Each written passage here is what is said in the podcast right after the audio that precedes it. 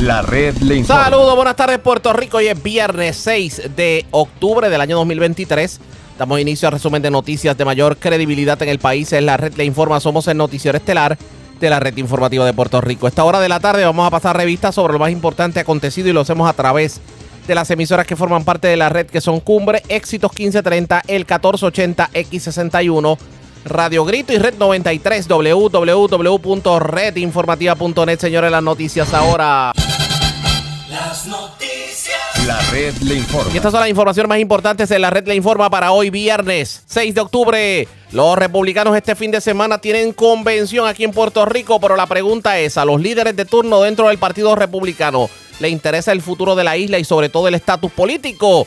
Hoy lo analizamos con el presidente del partido a nivel local, Ángel Cintrón, que de hecho no quiso soltar prenda si a Puerto Rico le conviene una gobernadora republicana como Jennifer González o un gobernador demócrata como Pedro Pierluisi. Hay más droga dentro de la cárcel que afuera, preocupación entre familiares y amigos de confinados por la gran cantidad de misteriosas muertes que se han reportado recientemente. ¿Quién entiende este país? Escuela en Utuado pretende eliminar el programa vocacional de salud animal porque no quieren que la escuela parezca granja y hasta desaparecieron los animales que le pertenecían al maestro. Educadores y familiares de estudiantes truenan contra la directora. Regresa hoy al tribunal de Mayagüez. El exalcalde Guillito Rodríguez lo juzgan por haber desviado a fondo de inversión asignación legislativa para el centro de trauma. Nueva política de boletos para las lanchas de Culebra. Si la silla está vacía cuando la lancha se va, pueden reasignar la silla para que los residentes puedan aprovechar el viaje. Determinan causa contra sujeto que hizo cerca de 20 mil llamadas al 911. Su abogado pide se evalúe emocionalmente. Nuevamente se fuga menor de hogar adoptivo en Fajardo. La primera vez que se desapareció fue encontrado con familiares de sangre en el residencial Juanamatos en Cataño. Rescatan sano y salvo octogenario que se había extraviado en finca de Naranjito. Conductor que alegadamente manejaba borracho impactó una ambulancia donde varios paramédicos resultaron heridos en la carretera 30 de Utuado. Ultiman a balazos a hombre frente a la antigua alcaldía de Caguas. Cargan con enseres y un generador eléctrico de residencia en Utuado y también radican cargos criminales contra hombre que agredió a sexagenario también en residencia de Utuado. Esta es la red informativa de Puerto Rico. Bueno, señores, damos inicio a la edición de hoy viernes del noticiero estelar de la red informativa de inmediato. Las noticias, este fin de semana se va a llevar a cabo aquí en Puerto Rico la convención del Partido Republicano. Pero una, una convención que tiene varias peculiaridades tomando en consideración la situación que se vive en los Estados Unidos con el Partido Republicano, lo ocurrido en el Congreso de Estados Unidos, el que hayan desbancado a un jefe de, de la Cámara de Representantes, el que algunos republicanos estén, bueno, hay quien pudiera decir en alianza con demócratas. Bueno, hay mucho que discutir y yo tengo en línea telefónica la persona ideal para discutir toda esta controversia y sobre todo ¿Cómo afecta lo que está ocurriendo en el Congreso de Estados Unidos a Puerto Rico? El presidente del Partido Republicano en Puerto Rico, Ángel Cintrón, en línea telefónica. Licenciado, buenas tardes, bienvenido. Buenas tardes, José Raúl. Privilegio estar siempre contigo y con los amigos que te escuchan. Gracias por compartir con nosotros. Antes de hablar de los temas de Estados Unidos y cómo afectan a Puerto Rico, este fin de semana, convención del Partido Republicano. ¿Qué vamos a ver este fin de semana? Pues mira, José Raúl, este fin de semana, comenzando hoy, ¿verdad? Eh, el Partido Republicano es el partido más antiguo de Puerto Rico, tiene 124 años de fundado, desde 1899 por Barbosa. Y cada cuatro años se reorganiza y siempre se ha hecho una asamblea de reorganización, pero nunca se ha hecho una convención de tres días, como sucede en los Estados Unidos. Esta es la primera vez que lo vamos a hacer y por lo tanto hoy llega a Puerto Rico el vicepresidente nacional del Partido Republicano de los Estados Unidos, eh, para acompañar todo el fin de semana. Drew McKinsky eh, va a acompañarnos en el corte de cinta a las 5 de la tarde en el Caribe Hilton. Luego tendremos un pequeño cóctel. Mañana va a ser un día interesante. Tenemos la, Asamblea Estatal de los Republicans que se, reorganizan. Eh, vamos a tener un seminario todo el día, mañana y tarde, con los staff de la RNC, del Partido Republicano de Estados Unidos, que vienen desde Washington a dictar un seminario en inglés todo el día y en y, también por otra parte tendremos un seminario en español de estrategia política y comunicaciones. Eh, será también el sábado en la última reunión almuerzo de la comité ejecutivo del partido que cierra el ciclo del cuatrenio con los informes correspondientes y las materias que reglamentariamente se tienen que atender. Por la noche tendremos una cena y un pequeño baile Y el domingo es la Asamblea Estatal que reúne a los más de mil delegados de todo Puerto Rico, de todos los municipios de Puerto Rico, los distritos senatoriales, que nos vamos a congregar en el Ballroom del Caribe Easton para, en esencia, eh, aprobar resoluciones, enmiendas de reglamento y elegir los cinco oficiales que se eligen para dirigir el partido en los próximos cuatro años, que es dos vicepresidentes, committee man, committee woman y el, y el presidente estatal o el chairman estatal. Eh, ahí tendremos entre sábado y domingo también la visita posiblemente de un par de congresistas adicionales que a pesar de la crisis que hay en Washington han hecho el esfuerzo de, de viajar para acá a Puerto Rico este fin de semana, que estarán con nosotros. El vicepresidente nacional también estará con nosotros el domingo en la asamblea. Eh, y esa asamblea será de 10 de la mañana puntual hasta el mediodía. Va a ser una asamblea corta y, y bien condensada, pero, pero bien interesante que vamos a tener este fin de semana. Licenciado, antes de tocar los temas y la crisis de Estados Unidos en el Partido Republicano, yo tengo que preguntarle directamente. Es una pregunta como si se tratara de Juan del Pueblo que se le hiciera a usted. Y es la siguiente. ¿A, a los republicanos verdaderamente le interesa la situación política y económica de Puerto Rico? Dice al Partido Republicano. Al Partido Republicano y a los líderes republicanos. Pues mira, eh, vamos a empezar por lo siguiente, porque a veces no se entiende aquí en Puerto Rico este detalle. En Estados Unidos, distinto a Puerto Rico, el partido no es administrado por funcionarios electos, es administrado por un grupo de 168 personas, entre ellas estamos nosotros tres, Sori, Luis Fortuño y yo, porque cada estado o territorio tiene tres personas. Y esas 168 personas que somos ciudadanos privados, somos los que administramos el partido, corremos el partido a nivel nacional. Los congresistas, los senadores son líderes electos, pero no son parte de la estructura administrativa del partido, por decirlo de alguna manera. Así que a veces podemos ver algunos, Y esto es histórico, en los dos partidos pasa igual. Podemos ver algún desfase entre lo que el partido postula y promulga y lo que algunos líderes electos, congresistas, senadores, gobernadores, presidentes, pudieran este, expresar o decir o hacer. A veces hay, hay, a veces hay unos desfases en esos procesos, eh, por la razón de lo que te estoy explicando. Así que eso te lo digo para explicarte que, por ejemplo, el Partido Republicano desde el año 1940 tiene por escrito en su plataforma el endoso a la estabilidad para Puerto Rico. Pero obviamente, ¿verdad? Más allá de la plataforma, pues eso se tiene que traducir a una acción afirmativa en el Congreso. Y ahí, claro, pero tenía que explicártelo primero para que entendieran que el partido es una institución y los miembros electos son otra cosa distinta, no, son las mismas personas. Sí, porque parecería, aquí hay dos cosas. Uno, que parecería que los líderes electos de turno del Partido Republicano en Estados Unidos, como que esta situación del estatus de Puerto Rico, como que no, no le llama mucho la atención y la situación económica inclusive de Puerto Rico. Y por otro lado, hay muchas acusaciones de que en Puerto Rico hay mucho lo que llaman rino, o sea, eh, Republican in name only o republicanos de nombre solamente y que verdaderamente eh, son republicanos de la boca para afuera, pero en, en, en, la esencia del republicano no la viven. ¿Qué me dice sobre esta pues mira, eh, sí, pues primero, volviendo a lo, de, lo más importante que es nuestra causa de estatus.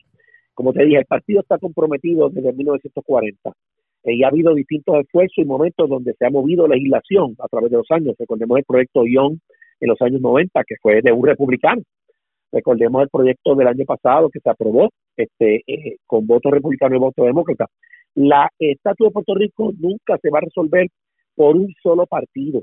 Este tipo de legislación siempre requiere votos de ambos partidos políticos a nivel nacional.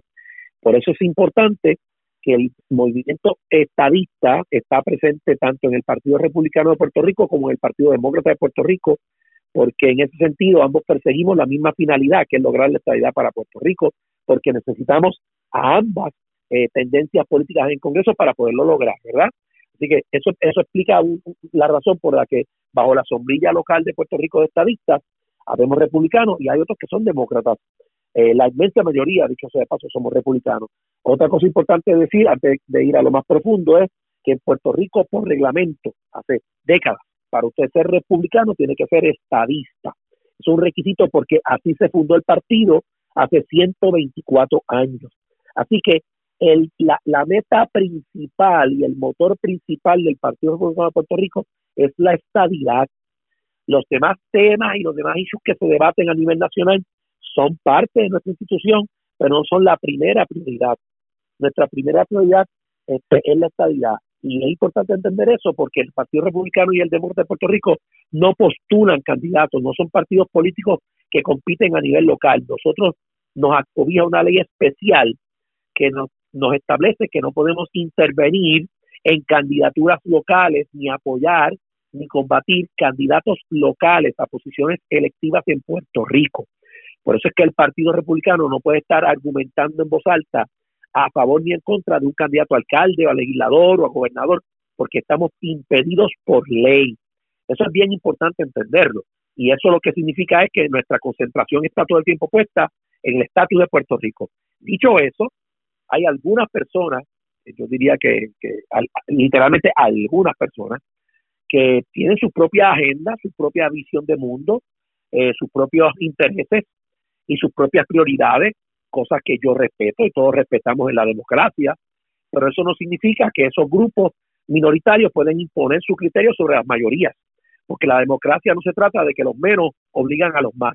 Eso es en la dictadura, pero no en la democracia.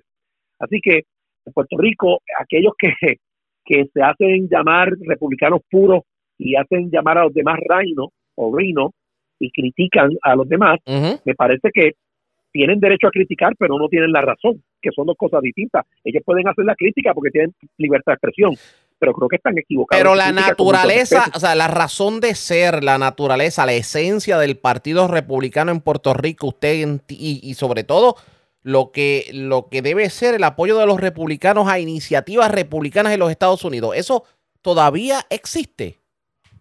Sí existe y nosotros constantemente trabajamos sobre eso y mucha legislación que se mueve en el Congreso este, para beneficiar a Puerto Rico eh, tiene como resultado el esfuerzo que hacemos nosotros como institución en el Congreso constantemente a favor de Puerto Rico. Cosas que eh, definitivamente tampoco nos compete estar publicando las en redes todos los días, porque nosotros no somos celebrities, ni somos influencers, ni pretendemos serlo. Nosotros somos gente seria que nos dedicamos a hacer nuestro trabajo. Y para hacer el trabajo no hay que estar eh, poniéndolo todos los días una foto eh, a quien vía o a quien deje de ver. Eh, mucha legislación que beneficia a Puerto Rico se trabaja en las oficinas congresionales en Washington y se trabaja a base precisamente del esfuerzo. Recuerda que como Puerto Rico no es Estado, nuestro comisionado residente tiene voz pero no tiene voto. Así que nosotros, el Partido Republicano, e igualmente pasa con el Partido Demócrata de Puerto Rico, constantemente nos movemos a Washington para apoyar el esfuerzo, en este caso de la comisionada residente y en años pasados otros comisionados residentes también siempre que sean de beneficio para Puerto Rico, pero nuestra prioridad siempre es el estatus de Puerto Rico, que es un proceso que toma tiempo, sí, Arriaga, mira, a veces perdemos de, perspectiva. Eh, el movimiento estadista tiene 124 años, lo mismo que tiene el Partido Republicano. Y en esos 124 años, la primera vez que la estadía fue mayoría en las urnas fue en noviembre del 2012. Correcto. Cuando Luis Fortuño era gobernador. Por eso, entonces, el momento en que en realidad comienza a contar el reloj del esfuerzo para lograr legislación congresional que pueda tener consecuencias es en el 2012, porque antes de eso hacíamos esfuerzo, pero no éramos mayoría en las urnas. Ahora somos mayoría en las urnas consecutivamente tres veces. Sí, lo que pasa es que ahora hay un mandato. entiendo el mandato, pero tal vez la confusión del pueblo existe, eh, eh, estriba en que eh, vemos proyectos de estatus que se están moviendo, por ejemplo, el de la comisionada residente, que de hecho es republicana. Eh, y no vemos ese apoyo republicano a lo que puede ser el que Puerto Rico de una vez y por todas decida su futuro político. Lo que pasa es, Arriaga, que la oposición a la estabilidad, que son, ¿verdad? Eh, dos o tres, y están en más de un partido político local dispersos, gritando, más los, los dos o tres grupos de, puertorriqueños que viven a Estados Unidos que pretenden decidir nuestro estatus viviendo en la estadidad, pero no viven aquí. Esos grupos eh, se ocupan de que eh, de 20 congresistas republicanos que apoyan la estadidad aparezca uno que está en contra, entonces ellos le dan mucho ruido al que está en contra, ¿verdad? Eh, ignorando los 20 que están a favor.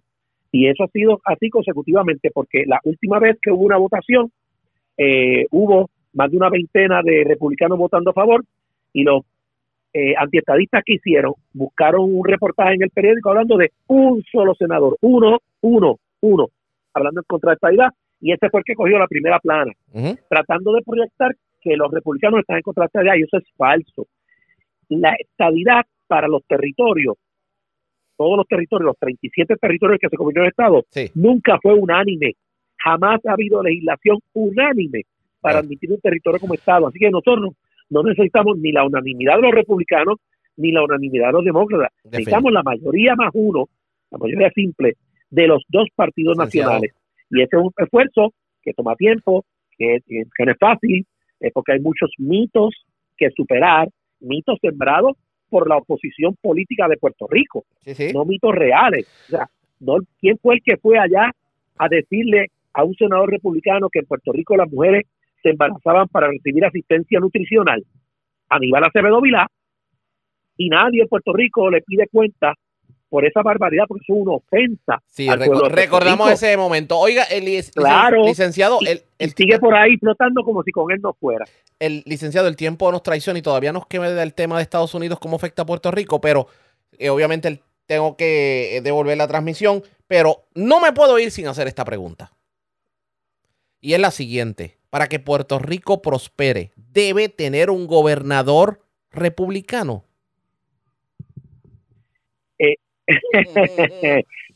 José Raúl, no puedo entrar en ese tema porque como presidente del Partido Republicano no puedo hacer expresiones de candidaturas locales en Puerto Rico. Pero eso, En otro eso, no, momento, eso no en necesariamente... personal, Eso no necesariamente tiene que ver con el partido, eh, con, con, con candidatura. Es un tema general. Generalmente hablando, un gobernador debería ser republicano para ser afín con los republicanos en Estados Unidos y tal vez lograr más cosas. lo- el, el gobierno de Puerto Rico lo que tiene es que ser eficiente, resolver los problemas locales eh, y responder a las necesidades del pueblo y que el pueblo comprenda el esfuerzo que se hace y valore el esfuerzo que se hace. Eso no necesariamente tiene que tener etiquetas Entiendo. eh, y el tiempo nos dirá cómo correr. Después hablamos de ese tema. Gracias, licenciado, por haber, por haber compartido con nosotros. Y le prometo, la semana que viene hablamos sobre. eh, vamos a ver qué pasa en los 45 días que hay de tregua. A ver si las cosas allá en Estados Unidos, en el Congreso, se resuelven. Después hablamos de eso con más calma. Le prometo Dios lo bendiga siempre. a usted y a los suyos. Era el presidente del Partido Republicano, eh, Ángel Cintrón. Al final no me quiso contestar porque Jennifer González es republicana. Pero ustedes saben que Pierluisi es demócrata. No se quiso tirar al charco. ¿Qué va a ocurrir? Pendiente de la red informativa. Presentamos las condiciones del tiempo para hoy. Hoy viernes, debemos experimentar más periodos de lluvias, principalmente a través de los pasajes locales y el sur y el este de las islas, debido a la humedad persistente que se está levantando en toda la región, junto con los efectos de una onda tropical que cruza ahora el Caribe Oriental, mientras, humedad abundante y una buena calefacción diurna favorecerán el desarrollo de más lluvias y tormentas eléctricas por la tarde en las islas y sus alrededores, aumentando el riesgo de inundaciones y deslizamientos de tierra en ciudades y ríos. En el mar, el oleaje debe permanecer hasta 5 pies, con vientos entre 10 a 15 nudos. En la red informativa de Puerto Rico, este fue el informe del tiempo. La red le informa. Señores, regresamos a la red Le Informa, el noticiero estelar de la red informativa de Puerto Rico.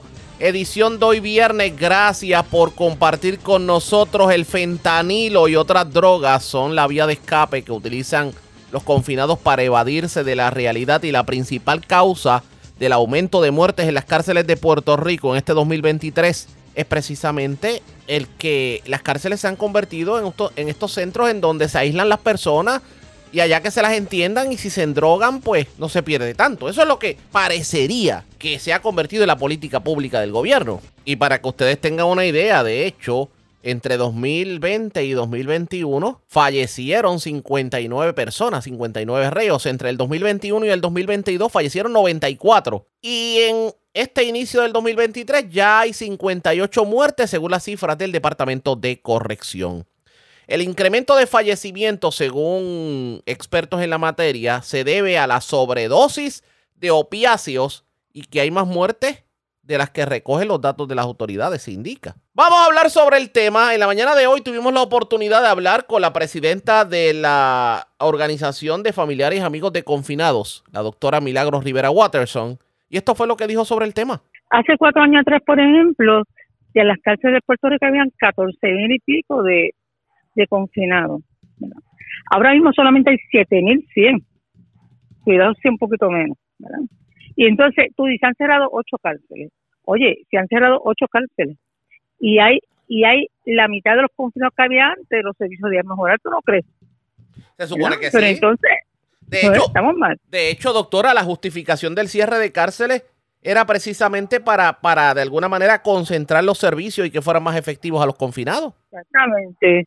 Ahora, por, por ejemplo, estamos observando que este hay una compañía que ha tenido, que tuvo el contrato de, los servicios, que es la Physician, y la Physician solamente tiene tres, tres psiquiatras para todos, para todas las instituciones, cuando, cuando, per- perdón un momentito, cuando nosotros nos damos cuenta de que este lo que están dando son unos servicios de, de teleconferencia. Porque una persona que tiene padecimientos mentales y tú lo vas a atender con, con, Con- con con una, una- pantalla. Con una pantalla cuando se supone que debe haber el trato, el trato directo y el profesional de la salud tiene que obviamente no solamente analizar lo que puede ver en una pantalla, sino, lo- sino ese, ese, esa Contacto vista, humano, ese contacto falta, humano, sí. definitivamente. Sí. Pero, pero ¿qué.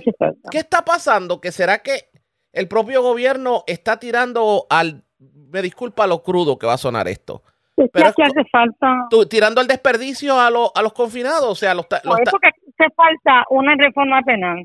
Y entonces no se dan cuenta que aquí aquí lo que se fomenta es mano dura contra el crimen, que no dio resultado ni dará resultado, porque los países más adelantados del mundo, este nadie cumple más de 20 años y hay rehabilitación. Pero como aquí no queremos seguir, ¿verdad? Lo, lo que en otras partes se hace, la, la gente piensa, bueno, métanlo preso, boten la llave. ¿Cuál es el es el de las cosas que están ocurriendo en las cárceles, ¿cuál usted entiende de todas que, que ya se ha convertido en el cuento de nunca acabar? Pues el 56% de los confinados tienen problemas de este de adicción a droga y salud mental. Imagínate tú.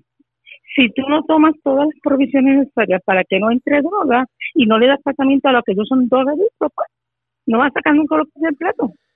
La, la medicadora dice que compraron 20, 20 canes.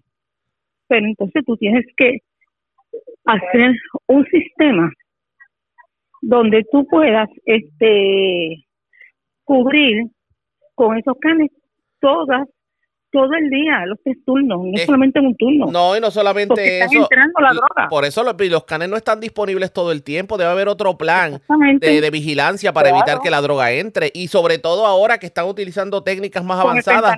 imagínate. No, y están- Mira, hasta drones están antes- utilizando. Pues claro, antes, antes quizás morían 35 confinados. El año pasado fueron 80 y ahora vamos, no vamos, vamos 80 y pico, pues terminamos el año como con 90, eso está terrible. Y no hay explicación clara de, de las autoridades penales sobre estas muertes. No, porque ahora ahora lo que dice, antes antes se la culpa a los familiares, pero con cuando dice la cuestión de la pandemia no se le podía echar la culpa a los familiares, Correcto. ¿verdad? Ahora entra de diferentes formas, como tú dices, la tiran por el aire, la tiran desde los carros, hay empleados que la entran, hay contratistas de afuera que tienen contratos y la entran también, así que eso no es tan fácil de controlar porque hacen un plan bien bueno que cubra todas las horas el chequeo. Porque Doctora, si no, vamos a seguir con Do- un problema. doctora, eh, la pregunta es retórica. Obviamente sabemos cuál va a ser su contestación, pero para efecto del récord tenemos que tenerla grabada. ¿Existe verdaderamente rehabilitación en las cárceles de Puerto Rico? Es mínimo, desgraciadamente. Y existe, fíjate, también una desfase. Tú terminas de, de cumplir tu condena y entonces eh, te persigue el haber estado preso el resto de tu vida. Hemos tratado de que se apruebe una ley a través de, la cual, pues tú, si estás en la cárcel, se supone que te rehabilitaste, ¿verdad? Exacto. Y entonces no va a estar 10 años que, que, que no te dan un certificado de buena conducta, porque no, porque lo sigue arrastrando. y no puedes tra- y no puedes trabajar definitivamente. No Entonces, entonces, ¿cómo tú vas a procurar que esa persona no caiga en la delincuencia si le estás quitando el pan? Pues, pero entonces cada vez que tratamos de que se apruebe una ley para disminuir ese tiempo a menos, eh, ahora el gobernador la vetó. Así que, eh, tú sabes, es bien difícil que, que se den cuenta que tú no puedes hablar de rehabilitación si no haces las dos cosas. Tratamiento allí, estudio, trabajo, pero la oportunidad de que cuando salgan puedan conseguir trabajo. Eso decía la doctora Milagros Rivera Watterson en una entrevista en la mañana de hoy. Pero vamos a escuchar declaraciones que diera recientemente la secretaria de Corrección, Ana Escobar, precisamente hablando sobre cuáles son los factores que han provocado tanta muerte, este aumento dramático en muertes en las cárceles. Vamos a escuchar lo que dijo la secretaria de Corrección. Una de las cosas es que las personas cuando llegan al sistema correccional, que resultan convictos, ¿verdad? O sumariados que no pudieron pagar su fianza, vienen bastante deteriorados al sistema correccional. Te vas a encontrar que son personas que eh, en comunidad probablemente eran personas sin hogar, personas que tenían un problema de adicción a alguna sustancia controlada, personas que tenían algunos padecimientos previos en, en comunidad y personas que están eh, totalmente su salud comprometida cuando llegan dentro del sistema correccional. Lamentablemente, lo que estamos nosotros recibiendo en los últimos años dentro del sistema correccional son ese tipo de casos.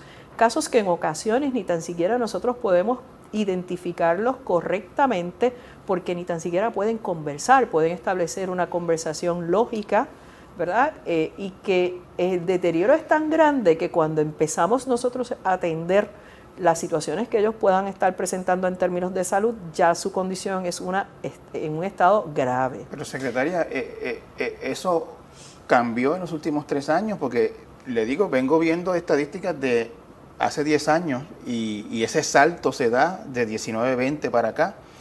En algún momento pensé que podía tener que ver con COVID, no es COVID, por lo menos lo que se refiere, lo que se refleja en los informes hay algo pasando en los últimos tres años que no pasaba antes. Eso que usted me menciona podría ser una razón, pero ¿qué explicaría entonces que antes no fuera así y ahora sí? Bueno, de, si buscas los datos estadísticos desde el año 2000 para acá, vas a ver que los números en algún momento dado eran números elevados también, eran números que sobrepasaban los 80, hubo una reducción. Hay que ver cómo se comportó esa población, qué tipo de población era la que estaba ingresando, cuáles eran las atenciones que eh, se necesitaban, cuáles eran las situaciones que necesitaban ser atendidas para esas personas que ingresaron. En términos de COVID, nosotros solamente hemos tenido cinco casos que han fallecido dentro del sistema correccional. En términos de eh, muertes no naturales, que ahí podemos incluir las muertes que son por accidentes o eh, cualquier situación, como por ejemplo posible sobredosis de sustancias controladas, eh, muertes violentas que no hemos tenido ninguna hasta este momento, suicidios que lo que hemos tenido en el año pasado fiscal es un solo caso lamentablemente, etcétera. La gran mayoría de los casos, de acuerdo a los protocolos de muerte que ha emitido el Instituto de Ciencia Forense, son causas eh, naturales. En esa entrevista alegaba la secretaria de corrección, entrevista con el periodista Benjamín Torrecotay del Nuevo Día, que la mayoría de las muertes eran causas naturales, pero hay una situación en las cárceles y es la que tiene que ver con la droga. ¿Qué dijo ella sobre el particular? Vamos a escuchar. Por ejemplo, los drones. Cuando nosotros empezamos a ver eh, drones que entraban a las instituciones o se acercaban a los perímetros de las instituciones correccionales para la entrega directa de eh, contrabando en las instituciones, pues probablemente era algo que la gente hasta lo eh, entendía que era increíble, que eso no podía ocurrir. Pues sí, esa es una de las situaciones que nosotros estamos atendiendo y atacando, que hemos tenido que invertir en, seguridad adicional y en, materiales y equipos adicionales para nosotros poder evitar la entrada o llegada de esos drones a las instituciones correccionales, que se han quedado incluso en los tendidos eléctricos. Recientemente hubo uno que se quedó en el tendido eléctrico y, su contrabando no entró. Pero no solamente de esa forma. O sea, nosotros hemos tenido contrabando en cartas, que se tramitan a través de correos de, de correo, ¿verdad? Hemos tenido en paquetes, hemos tenido en eh, equipos que se llevan a las instituciones correccionales, hemos tenido en lanzamiento o picheo de eh, materiales hacia adentro de las instituciones correccionales. Desde afuera, desde la verja. Desde afuera, desde la verja. Hemos tenido eh, confinados que utilizan su cuerpo para poder traficar y guardar contrabando este, en sus cavidades, ¿verdad? Hemos tenido también la situación de, lamentable, algunos empleados que han entrado con sustancias controladas o algún tipo de contrabando a las instituciones, al igual que familiares. Hemos tenido eh, situaciones donde personal contratado o, empleados contratados también eh, han sido arrestados por este tipo de situación. O sea, eh, secretaria, usted, usted está conforme con los servicios de la compañía privada que da servicios de salud en, en las cárceles. ¿Usted tiene, está satisfecha con el desempeño de esa compañía? Nosotros hasta este momento estamos en un proceso de evaluación de la compañía. Y de hecho, hubo muchas quejas de esa compañía, inclusive en cuanto al tratamiento que se le daba a los reos, porque la queja que había de los familiares de confinados era que no se le daba continuidad a los tratamientos que eran vida o muerte para muchos confinados y de hecho se atribuyen algunas muertes precisamente a esa dejadez. En cuanto a la droga se refiere, parece que es difícil para, el, para corrección, es como si estuvieran tirando la toalla porque parece que hay más droga dentro de la cárcel que fuera. ¿Verdaderamente se puede lograr rehabilitación de un confinado en este ambiente? Eso está por verse pendientes a la red informativa. La red le informa. Cuando regresemos hablando de cosas que sacan a la gente de las calles y de la delincuencia, los cursos vocacionales es algo que definitivamente ayuda a que la juventud pueda encaminarse. Si yo les dijera que en una escuela en Utuado, en donde se daba un curso de salud animal, la directora mandó a sacar hasta los animales, no quiere saber del curso, no quiere que, se, que, los profesores den la clase y no se sabe ni a dónde fueron a parar las cabras, que de hecho eran, no eran del Departamento de Educación, eran del maestro. La denuncia en breve, regresamos en esta edición de hoy viernes del Noticiero Estelar de la Red Informativa. La red le informa. Señores, regresamos a la red le informa. Somos el noticiero estelar de la red informativa, edición de hoy viernes. Gracias por compartir con nosotros. La lógica es que en los planteles escolares, cuando se abren programas, pues el Departamento de Educación lo supla todo. Y en la escuela vocacional de Utuado se, se da a los estudiantes un programa de salud animal. Lo cierto es que el departamento no proveyó los animales y el maestro decidió pues utilizar los suyos para poder dar la clase y que los estudiantes se pudieran beneficiar de este programa. Pues la directora está mandando a sacar los animales porque dicen que han convertido la escuela en un establo, pero si es que el programa de salud animal precisamente es eso. Es, es cómo cuidar y cómo mantener en salud óptima a los animales.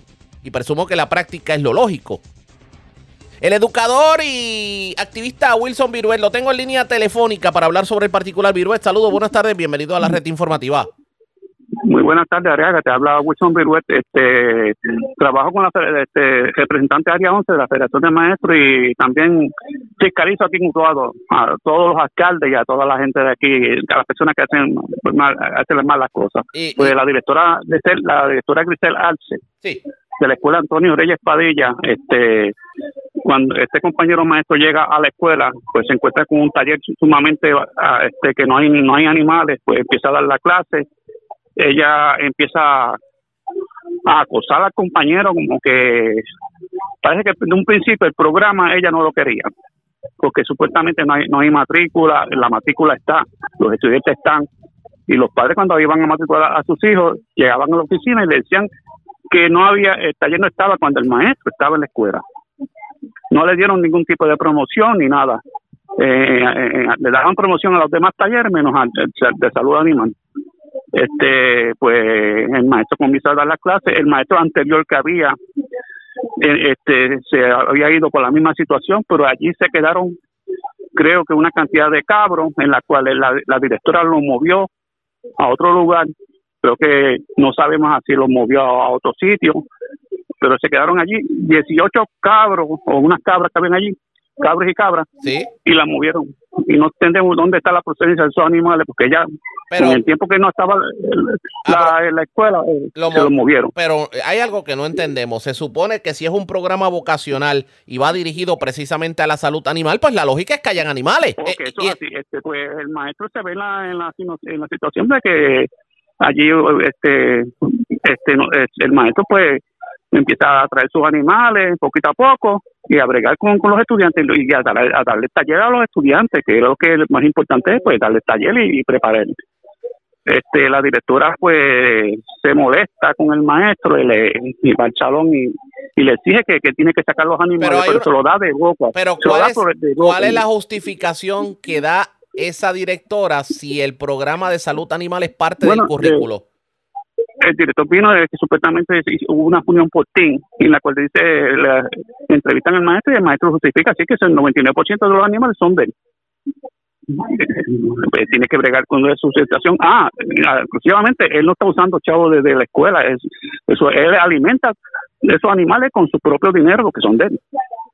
No, y no, so- y- no- y solamente eso, si el Departamento de Educación no ha, no ha provisto los materiales, en este caso los animales para el taller, pues los maestros siempre toman la iniciativa y me parece que eso no ha sido, o sea, condenar el que un maestro lleve sus propios animales para un taller de salud animal en una escuela vocacional es tanto como decirle a un maestro que no compre papel y tizas y materiales escolares para su máquina de salón. coser ni nada, porque aquí eh, los maestros, yo he ido a talleres donde las, eh, las compañeras maestras han tenido que comprar máquinas para coser, cuando todas las escuelas, eh, en, en talleres, yo visito escuelas y en, en- las máquinas están arrinconadas en una esquina y, y- y las máquinas inservibles, no las quieren arreglar. Las compañeras maestras y maestros han tenido que comprar hasta, una compañera que compró hasta cinco máquinas de su propio bolsillo para poder dar su, Oiga, pero su no. ¿no le parece que, que esto es parte, y usted me disculpa, porque ya no estamos viendo un incidente aislado?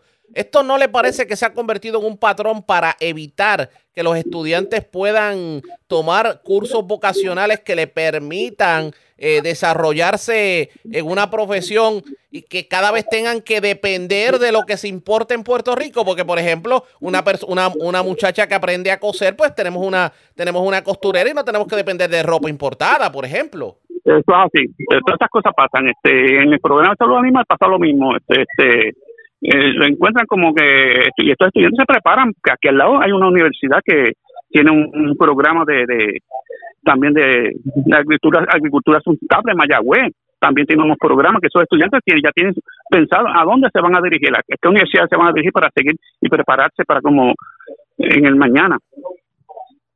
Le preocupa, me imagino que le preocupa sobremanera la situación, tomando en consideración lo que está ocurriendo, cuáles serían los pasos a seguir para evitar que estos programas simplemente se tiren al desperdicio, tomando en consideración lo que le ocurrió a este maestro con sus cabras. Bueno, los padres están sumamente a- a- este, molestos con la situación y la- hubo una se- hubo una reunión en la cual se tocó el tema, el maestro estuvo organizando, no, pero no es que el, el maestro quería dejar la escuela, porque también le acusan al maestro de que ya estaba preparando, diciéndole a los padres que iban a dejar la escuela, eso es falso también. Porque yo estuve personalmente en esa reunión, en esa reunión nunca se tocó ese tema de, de cejar la escuela y todo eso. Íbamos a hacer, buscar alternativas para unirnos con las personas más arriba, pero la directora picando a frente, eh, un día llegó al salón y le siguió faltando el respeto al maestro. Y el maestro lo tuvieron que sacar en ambulancia hacia el hospital, todos fueron en ambulancia, mientras que en ese tiempo los estudiantes le daban alimento a, la- a- a- los animales y iban en la tarde se le daba alimento y allí hay personas que dan dan este fe que de que estos animales nunca pasaron este a, a hambre allí. Se Pero, dando pero- pero es que eso. aparenta también una agenda personal en con- de la directora en contra del maestro. Sí, eso es así, una, una agenda personal en contra del maestro. Cuando el la directora la coge con, con el- un maestro, sigue encima de él hasta que saca a los maestros de la escuela. Y se ha levantado quejas. es han acosando a los maestros. Y han- allí, allí la directora tiene un, patrón de acoso hacia algunos maestros. y se han Y levantado y se han levantado quejas sobre el particular en contra de esa directora ante el departamento Bueno, de se han hecho educación. querellas y todo eso, se han hecho querellas y todo eso, se han hecho paso uno, paso dos, paso tres, y no sé qué hace el departamento si hay alguien, alguien en la región de Ponce, en el Ore de Ponce, que la está defendiendo. ¿Sabe? Porque eso pasa así. No sé si la secretaria de Educación tiene conocimiento de lo que está pasando aquí en Utuado. Yo estoy haciendo mis gestiones más arriba, hablando con representantes y senadores de la- del distrito aquí de la región. Este, la, la sena- hablé con la señora, señora Mariali González, en la cual ella me envía, me hace un escrito que el curso no se va a dar más nada, no me da explicaciones por mensaje de texto. Este, hice un acercamiento al señor Eh, Ramón, va- Ramón vamos, con, vamos con calma. María, la senadora Mariari González le dijo a usted de golpe y porrazo que el programa no se va a volver a dar en la escuela. que no se va a dar en la, en la escuela. No me dio más nada, ningún tipo de explicación. No sé si llamó a la escuela, en la escuela dijeron, no sé a dónde fue que llamó ella. Pero no hizo ningún Eh, tipo habló de, con- de intervención de cabildeo, por lo que veo. Exactamente, hice un acercamiento al señor Ramoncito Ruiz, todavía ese no me ha podido contestar, pero hablé con un- un- una persona ayer que me atendió y que le iba a tocar el, te- el tema en el día de ayer. Con la, este, con la señora Mariana Nogales también ella está haciendo sus gestiones también, este, eh, averiguando qué es lo que está pasando. En el caso Lo- de, lo- en el no. caso del representante Rivera Segarra, que es el presidente de la Comisión de Agricultura de la Cámara, ¿no le parece que debe consultarlo tomando en consideración Bueno, que esto es agricultura? me gustaría que oyera esto pues, y a la, y a la de, de- de educación, a la que está en el, pre- programa de educación, para que se oiga por la radio, porque ninguno de ellos han sacado la cara y no han dicho nada aquí.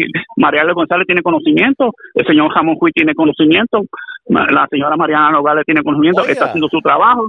Dígame, Este, para, para entender un poquito la controversia y para que sintonizo, sintoniza tarde hablamos con Wilson Viruet. Viruet, ¿cuán importante es que se mantenga un programa de salud animal en esta escuela vocacional en Utuado? Bueno, yo creo que es el único programa que existe a nivel de todo Puerto Rico, porque yo estuve yendo a un compañero, el señor Landy Jiménez, maestro de agricultura de la Escuela Inocencio Montero, y empezó a mencionar los programas. Y yo creo que es el único programa que hay aquí en Utuado, en la Escuela Vocacional, que de salud animal, que es bien importante, porque aquí, eh, una vez estamos en, en el centro de la isla, aquí y de aquí se pueden sacar, de esos jóvenes y, y- y niños y jóvenes, se pueden sacar mucho provecho, porque están esos nenes están bien, bien bien motivados con el proyecto de, de, de salud ¿Y animal. qué dicen los estudiantes a todo esto? Pues, molesto, no sabe, este, una me comentó, no, ellos los animales van a regresar para atrás. Yo le dije, bueno, yo no sé, el, proye- el trabajo está en ustedes, en sus padres y en ustedes, que aprieten, aprieten los, los botones. Este, nosotros estamos haciendo el trabajo aparte acá en ayudar al maestro y que, la, ay, de mentir a la directora, porque la directora está haciendo unas faltas mentiras del, del maestro, diciendo cosas que, que no son. Como por ejemplo, ¿cuáles? Pues diciendo que los animales, una vez que los animales no, no, no estaban, este, sacó fotos, entró al salón, sacó fotos de los animales diciendo que los animales no estaban, no se les estaba dando alimento. Eso es falso. Vamos a ver qué termina ocurriendo con todo esto. Gracias, Viruet, por haber compartido con nosotros. Buen fin de semana. Muchas gracias. Como siempre, Wilson Viruet, él es de la Federación de Maestros, también educador y activista. Eh, lo cierto es que en estas escuelas vocacionales, todo programa que pueda evitar que los adolescentes y jóvenes caigan en el ocio es bueno. Y este programa de salud animal, por años ha contribuido a que estos jóvenes pues, se mantengan en algún tipo de, de- de oficio. Y muchos han terminado estudiando en la Universidad de Puerto Rico, recinto de agricultura sustentable y otro tipo de, de, de curso. ¿Por qué se pretende quitar este programa? Que de hecho es único en Puerto Rico. A esto le vamos a dar seguimiento pendientes a la red informativa. La red le informa. Nos vamos a una pausa. Cuando regresemos, vamos a noticias del ámbito policiaco. Entre las que tenemos que destacar, afortunadamente apareció en buena condición de salud el octogenario que, que era buscado porque había sido reportado por como desaparecido en, en la zona de Naranjito. También, por segunda vez, un menor se escapa de la casa de los padres adoptivos. ¿A qué se debe esto?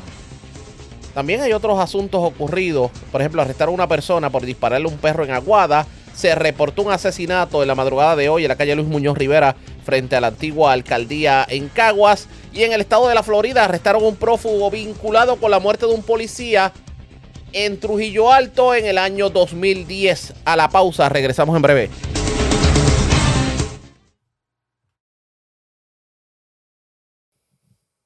La red le informa. Señores, regresamos a la red Le Informa. Somos el noticiero estelar de la red informativa de Puerto Rico. Gracias por compartir con nosotros.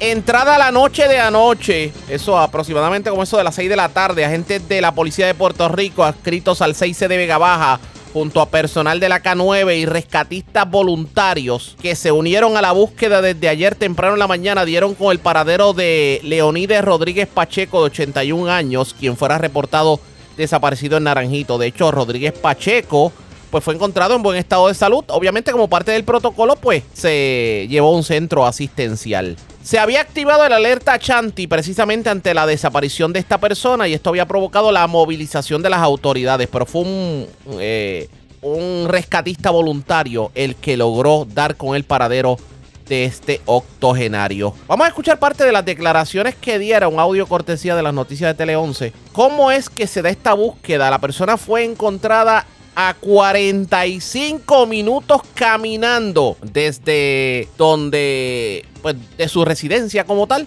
Vamos a escuchar parte de lo que dijo este rescatista que tuvo la oportunidad de dar con el paradero de Don Gille. Vino bastante extenso de, de donde los metimos estaba él, algunos 45 minutos.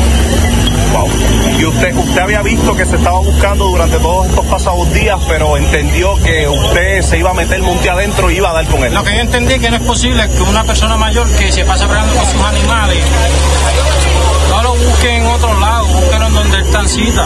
¿Y estaba cerca de qué estaba? Estaba, pues, por lo que tengo entendido que nieto me dijo que él tenía las vacas por aquí. Ok, y él estaba tirado en el suelo. Él estaba, él, este, él lo que me dijo fue que no quería problemas con el toro.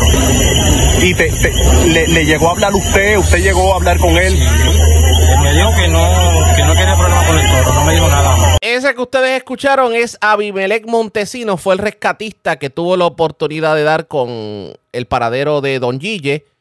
Su esposa definitivamente sumamente contenta según las expresiones que diera a diferentes medios de comunicación. Así las cosas, enhorabuena que haya aparecido en buen estado de salud Don Gille, eh, que se había extraviado en su finca de Naranjito. En otras notas, hablando de extraviado, por segunda ocasión, un menor de 15 años se fugó de su casa de padres adoptivos en Fajardo. La primera vez que esta persona se había fugado, este joven, este adolescente de 15 años, fue encontrado en nada más y nada menos que en el residencial Juana Matos de Cataño. ¿Dónde se encuentra esta vez? Pues Charlie Robles del 1480, la red informativa en el noreste, tuvo la oportunidad de hablar con la segunda al mando en el 6C de Fajardo y esto fue lo que dijo sobre el particular. Correcto, el primer reporte ¿verdad? de personas desaparecidas fue el 21 de septiembre.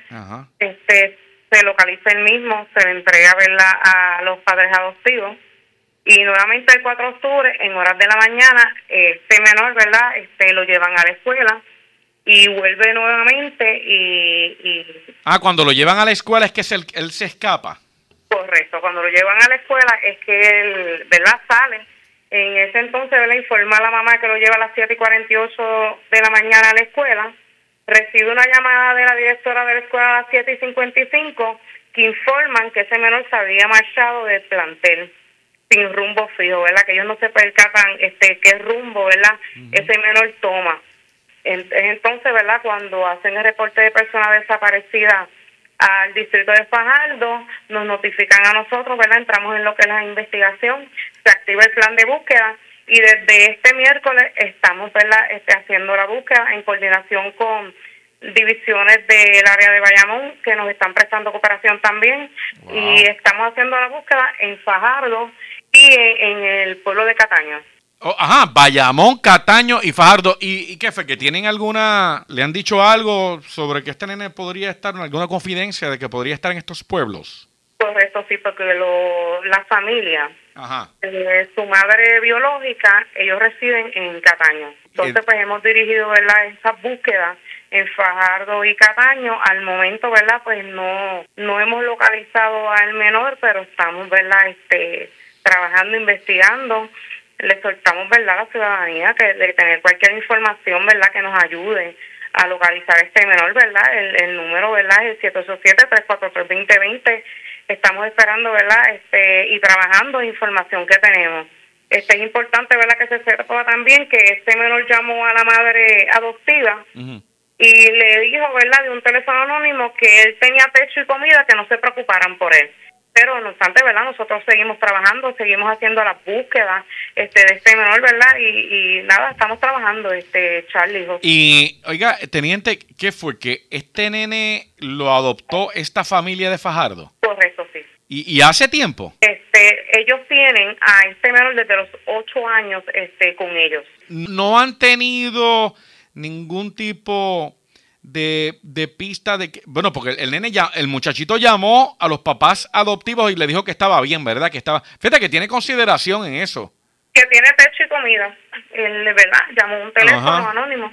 Este, y nosotros entendemos, ¿verdad? Que, que pudiera estar con su familia de, ¿verdad? Eh, de la madre biológica. ¿Han activado alguna de estas alertas con esta desaparición?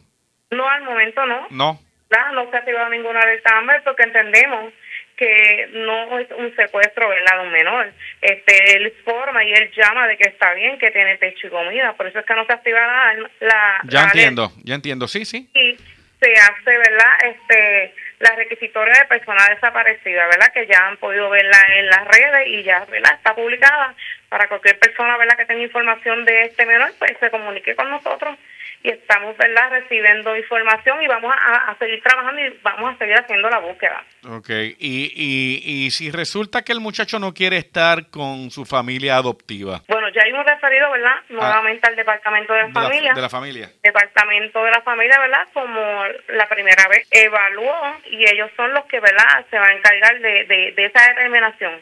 Si vuelve o no, ¿verdad? Con sus padres adoptivos. Bueno, ya ustedes escucharon, vamos a ver qué va a ocurrir con este, con este menor, pero lo cierto es que la policía tiene que investigar qué es lo que está provocando que este menor se fugue tanto y no quiere estar con su, con su familia provisional y quiere estar con, con familiares de su familia de sangre. Esto amerita una investigación, ustedes pendientes a la red informativa. Mientras, señores, vamos a, otros a otras noticias del ámbito policíaco. Las autoridades radicaron cargos criminales por eh, tentativa de asesinato, bueno, por asesinato, tentativa de asesinato y ley de armas contra un hombre de 31 años de edad que el pasado 30 de agosto del 2018 en Pedernales en Cabo Rojo aparentemente disparó contra dos personas que iban en un vehículo.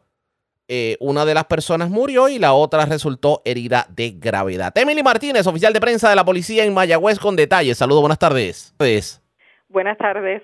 Agentes del negociado de la Policía de Puerto Rico, adscritos a la División de Homicidios del 6 de Mayagüez, realizaron una investigación que culminó en la erradicación de cargos criminales por parte del Departamento de Justicia por los delitos del artículo 93A, asesinato en primer grado, y artículo 93A, tentativa de asesinato del Código Penal, artículo 5.04, poseer arma de fuego sin licencia, artículo 5.15, disparar en lugar público. Y el artículo 6.01, posesión de municiones contra Freddy O. Cardosa Vélez de 31 años de edad. Los hechos se remontan al 30 de agosto del año 2018 en horas de la noche en la calle 2 del barrio Pedernales en Cabo Rojo. Según la investigación de las autoridades, Cardosa Vélez, portando un arma de fuego, dispara contra Gerson Irán Matos Padilla de 21 años y Julio A. Cardosa Andújar, residente de Cabo Rojo, quienes iban en el interior de un vehículo marca Nissan Sentra color blanco del año 1992. Debido a las heridas de bala, Matos Padilla falleció en el lugar, mientras Cardosa Andújar resultó herido de gravedad, por lo que fue transportado a Centro Médico de Río Piedras en condición grave. Este caso fue consultado con la fiscal Lisa Juarbe Franceschini, quien luego de escuchar la prueba instruyó la erradicación de cargos por los artículos antes mencionados. El caso fue llevado ante el juez Tomás Báez Collazo, quien determinó causa para arresto señalando una fianza global de 2.5 millones de dólares, la cual no prestó siendo ingresado en el correccional Las Cucharas en Ponce. Hasta la vista preliminar. El agente Jesús Ale Rodríguez, adscrito a la División de Homicidios del 6 de Mayagüez, bajo la supervisión del sargento Mario Más, investigaron. Es todo por el momento. gracias por la información. Buenas tardes. Buenas tardes. Gracias, era Emily Martínez, oficial de prensa de la policía en Mayagüez del Oeste. Vamos a la zona de la montaña porque delincuentes se llevaron generador eléctrico, acondicionador de aire, un televisor de 52 pulgadas y otras, y otras pertenencias. Esto en una residencia del barrio Arenas Dutuado. Información con Karen Martel, oficial de prensa de la policía en la montaña. Saludos, buenas tardes. Saludos, buenas tardes. Agentes del negociado de la Policía de Puerto Rico, adscritos al precinto de Utuado, investigaron un escalamiento ocurrido en la carretera 523, kilómetro 3.8, en el barrio Arenas, en Utuado. De acuerdo a la información preliminar, informa el perjudicado que se fue por unos días y al regresar en el día de ayer, en horas de la mañana, se percató que alguien forzó la puerta principal de la residencia, obteniendo acceso a la misma y apropiándose de una planta eléctrica marca Honda, un aire acondicionado portátil color blanco y un televisor de 52 pulgadas marca Toshiba. La propiedad hurtada fue valora- valorada en aproximadamente 2.800 dólares. El caso fue referido a la División de Delitos contra la Propiedad del 6 Utuado para continuar con la investigación. Gracias por la información. Buenas tardes. Muy buenas tardes. Gracias, era Karen Martel, oficial de prensa de la policía en Utuado. De la zona de la montaña vamos al norte de Puerto Rico porque en condición estable se encuentra una dama que sufrió un percance en medio de, de una sesión de paracaidismo. Esto ocurrió en el aeropuerto regional de Santana en Arecibo. Además, se erradicaron cargos criminales contra dos personas por escalamiento. Una de ellas, pues en Villa Los Santos en Arecibo, se apropió de 3 mil dólares y una tarjeta de crédito y trató de retirar dinero con la tarjeta de crédito de una ATM. También otra persona que entró al negocio del isleño en Arecibo y se llevó un foco solar de 3.000 watts. Información con Mayra Ortiz, oficial de prensa de la policía en Arecibo, también nos tiene información sobre el arresto de dos personas a las que se les ocupó un arma. Aparentemente estaban eh, pues, eh, disparando al aire. Esto ocurrió en la barriada de Acueductos de Manatí. Mayra, buenas tardes, bienvenida. Buenas tardes. Información tenemos.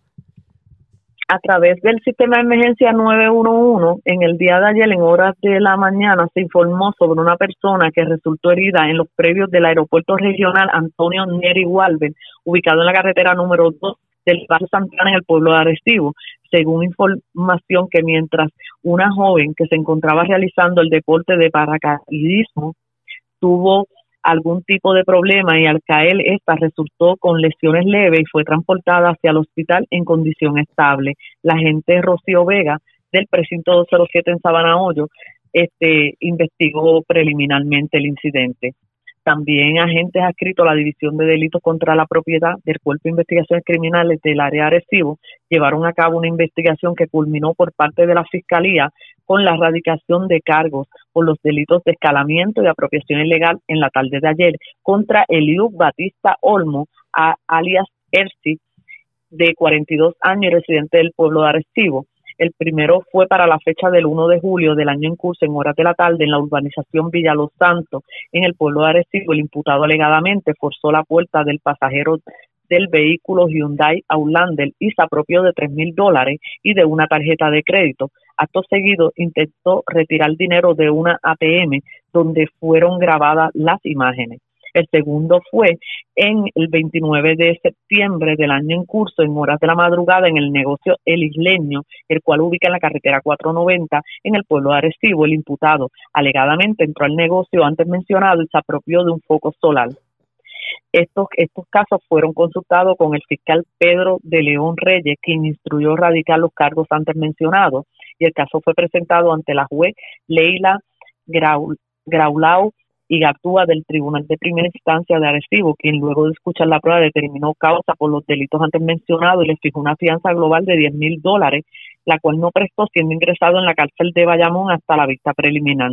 Investigan los agentes Osvaldo Acevedo Soto y Alexander Irizarri Astor del negociado de la Policía de Puerto Rico, adscrito a la División de Delitos contra la Propiedad del Cuerpo de Investigaciones Criminales del área Arecibo, bajo la supervisión del teniente Joel Rodríguez Beníquez.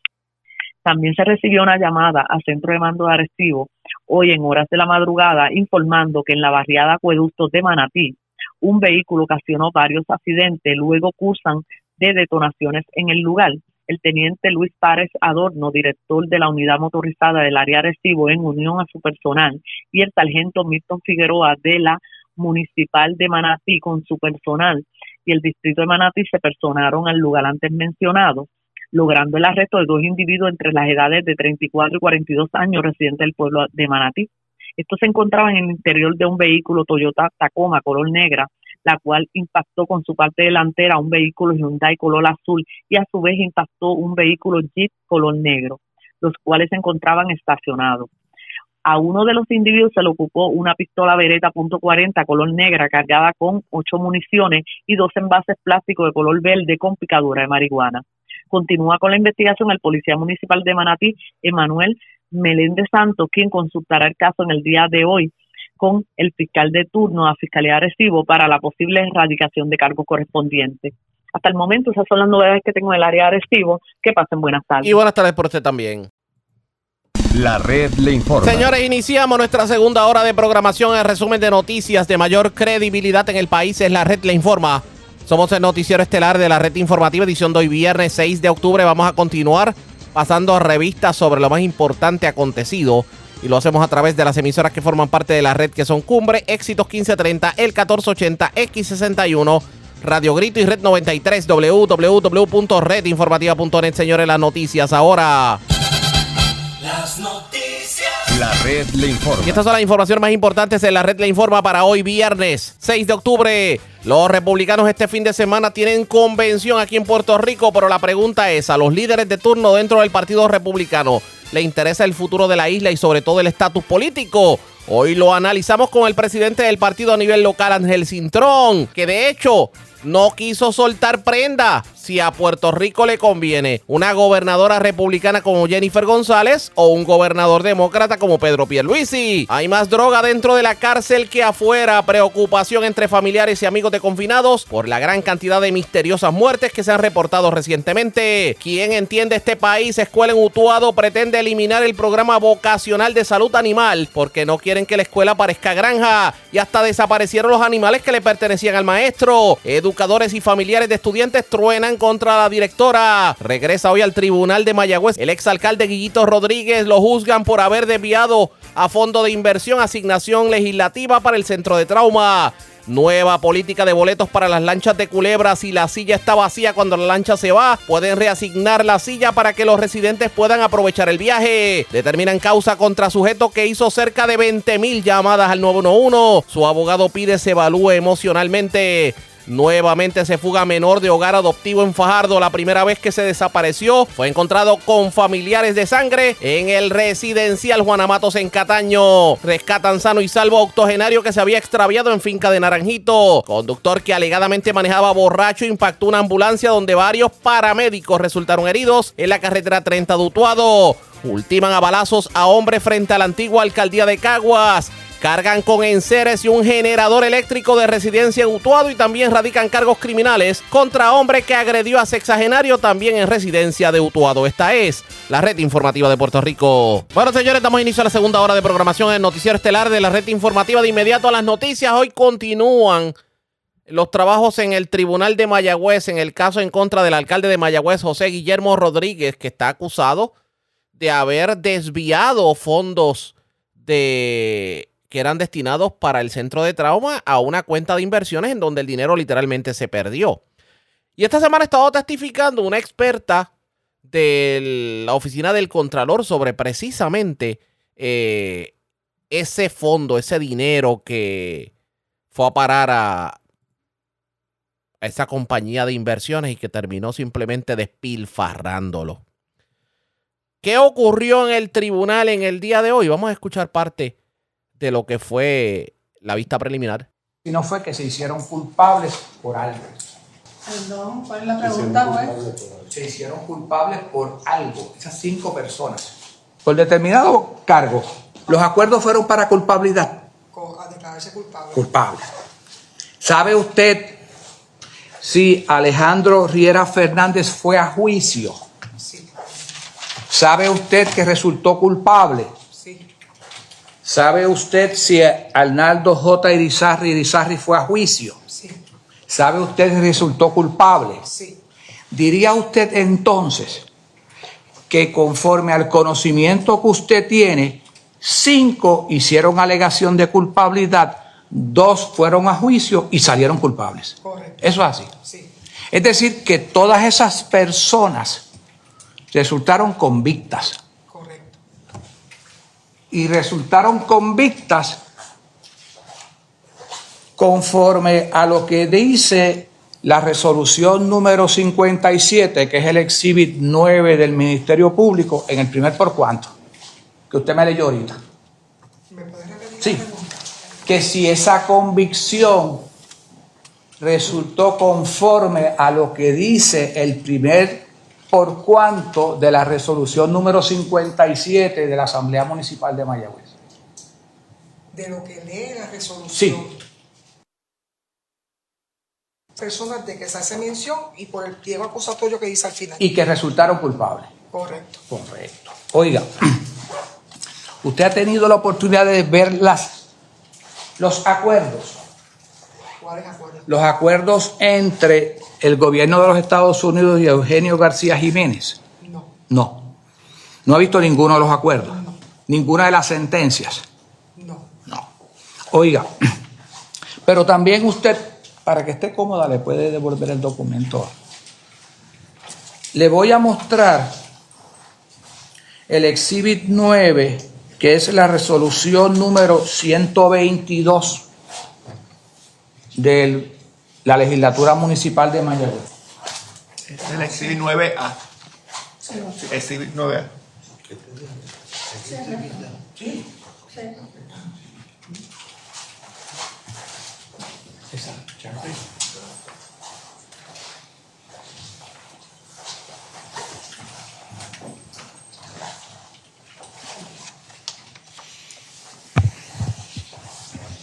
Yo había visto ese documento, ¿correcto? Sí. Ese fue uno de los documentos que usted aludió de transacciones el pasado lunes. Correcto. Correcto. Oiga, si la compañera, Bueno, señoría, Sí. Sí, para. Para puede que- puede que- asistirlo, puede asistirlo. Es que hay un deseo de poder entonces proyectarlo civil. Sí, no hay pro. hay no uno, uno de ellos. Bueno, no, Regina. para el próximo, pero, pero seguimos, Que seguimos la con gestión. Oiga, examine tanto de esa resolución 122. El primer por cuánto. Sí, examínelo. La primera página.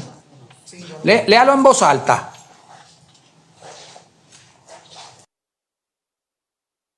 el municipio de Mayagüez, municipio y la Junta de Directores de MEDI fueron víctimas inocentes de un grupo de personas,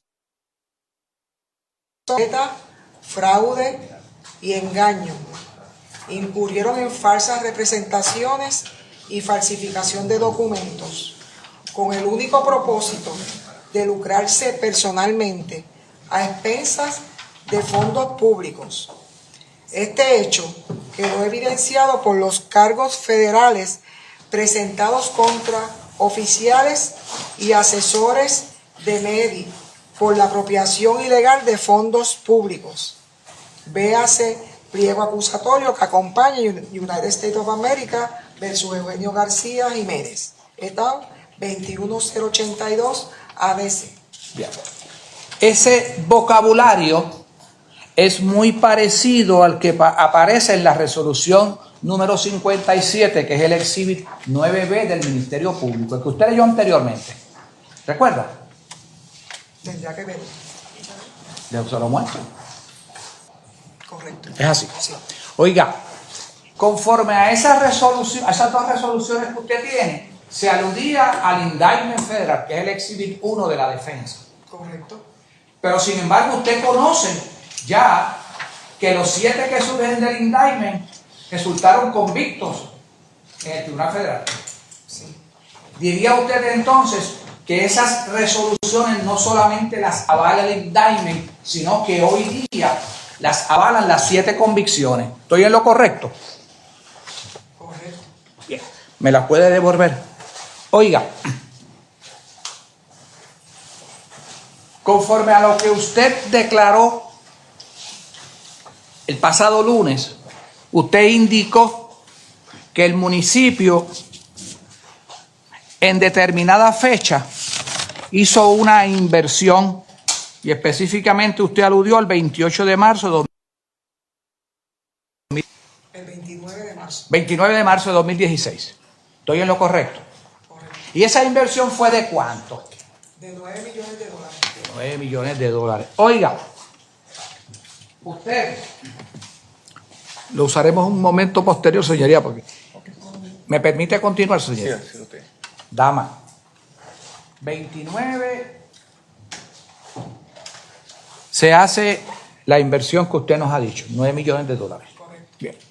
¿Sería correcto aseverar que para la fecha de esa inversión en Puerto Rico estaba vigente la ley de municipios autónomos?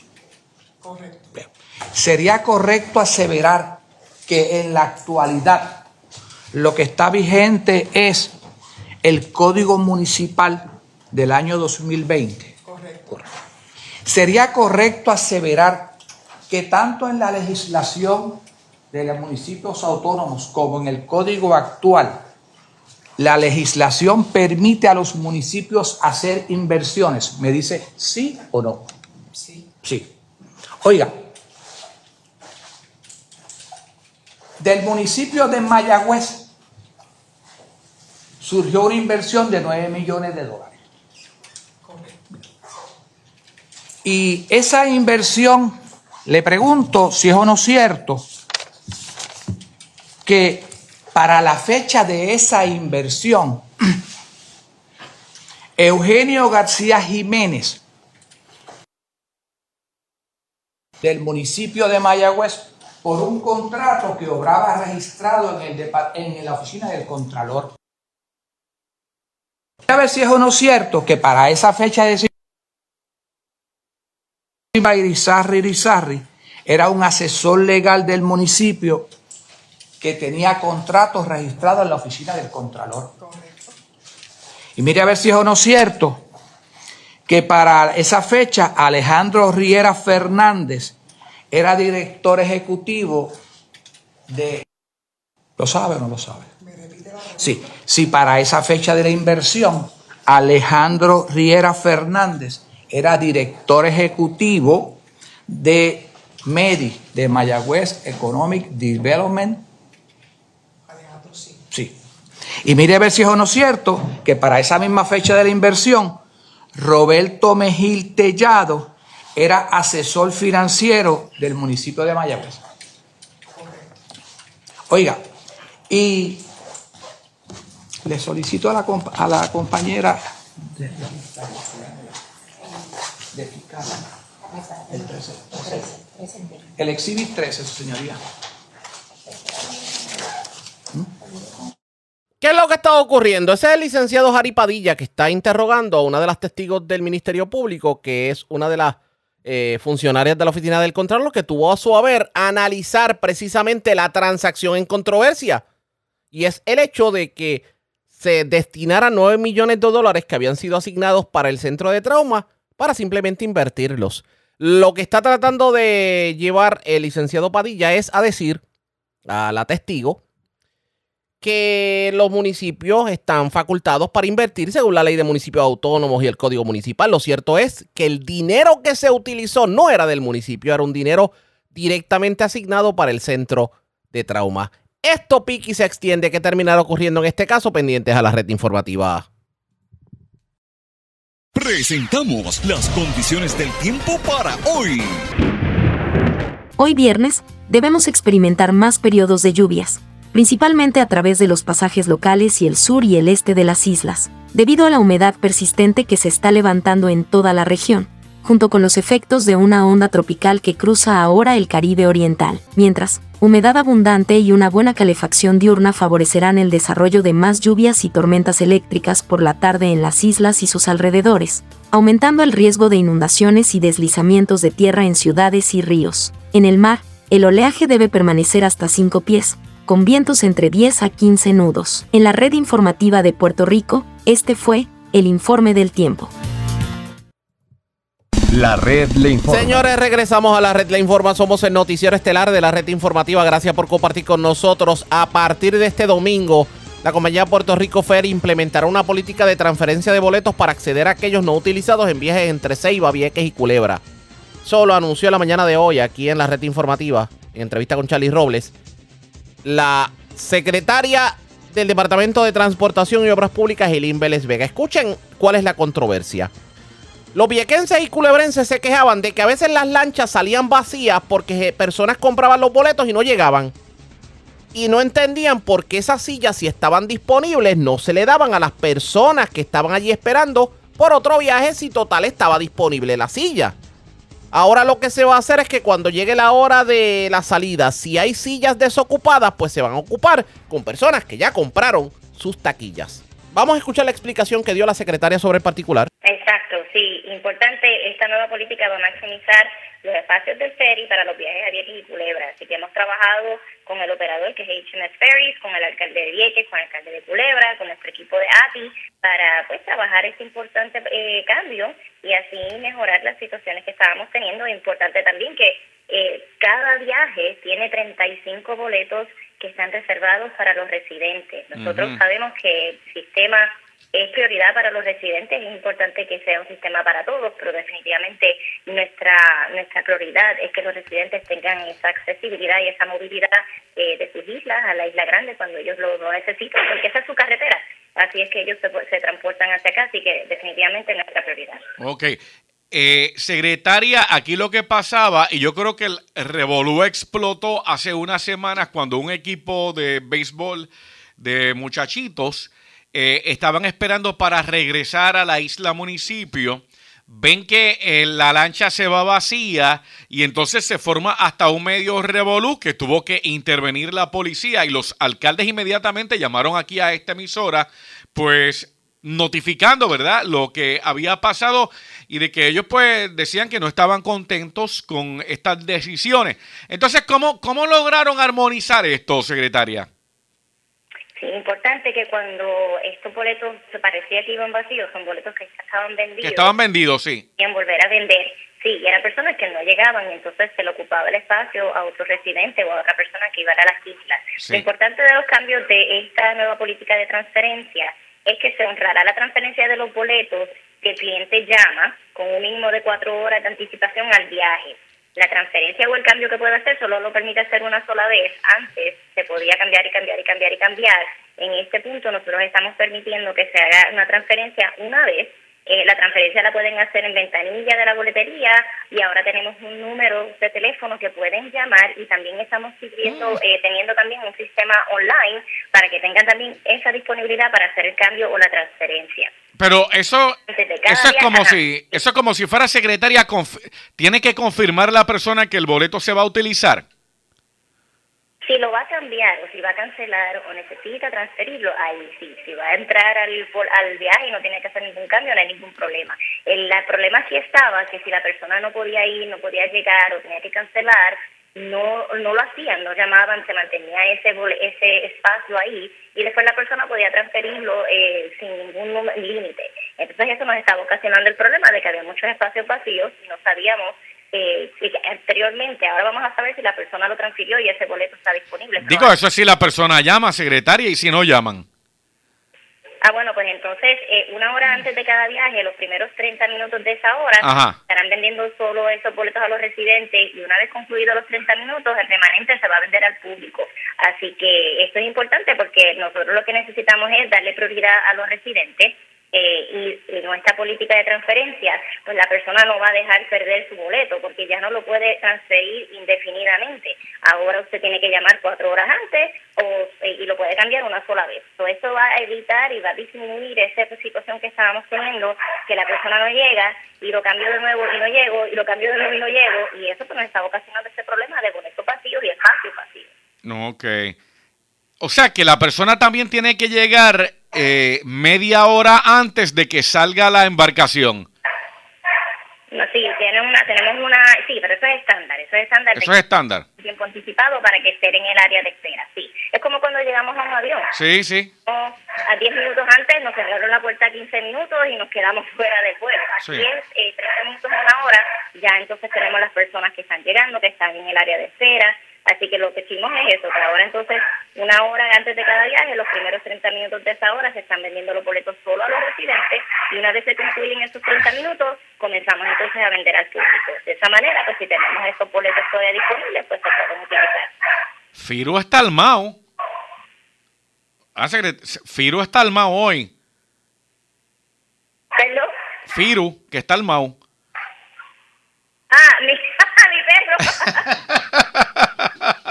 Mire, secretaria Ley, aprovechando que la tenemos, esto de los dos dólares que entran en vigor hoy, que es como un tipo de arbitrio para los no residentes, para las personas que vayan para Culebra, eh, de hecho no es hoy que entra en vigor, me parece que es el domingo.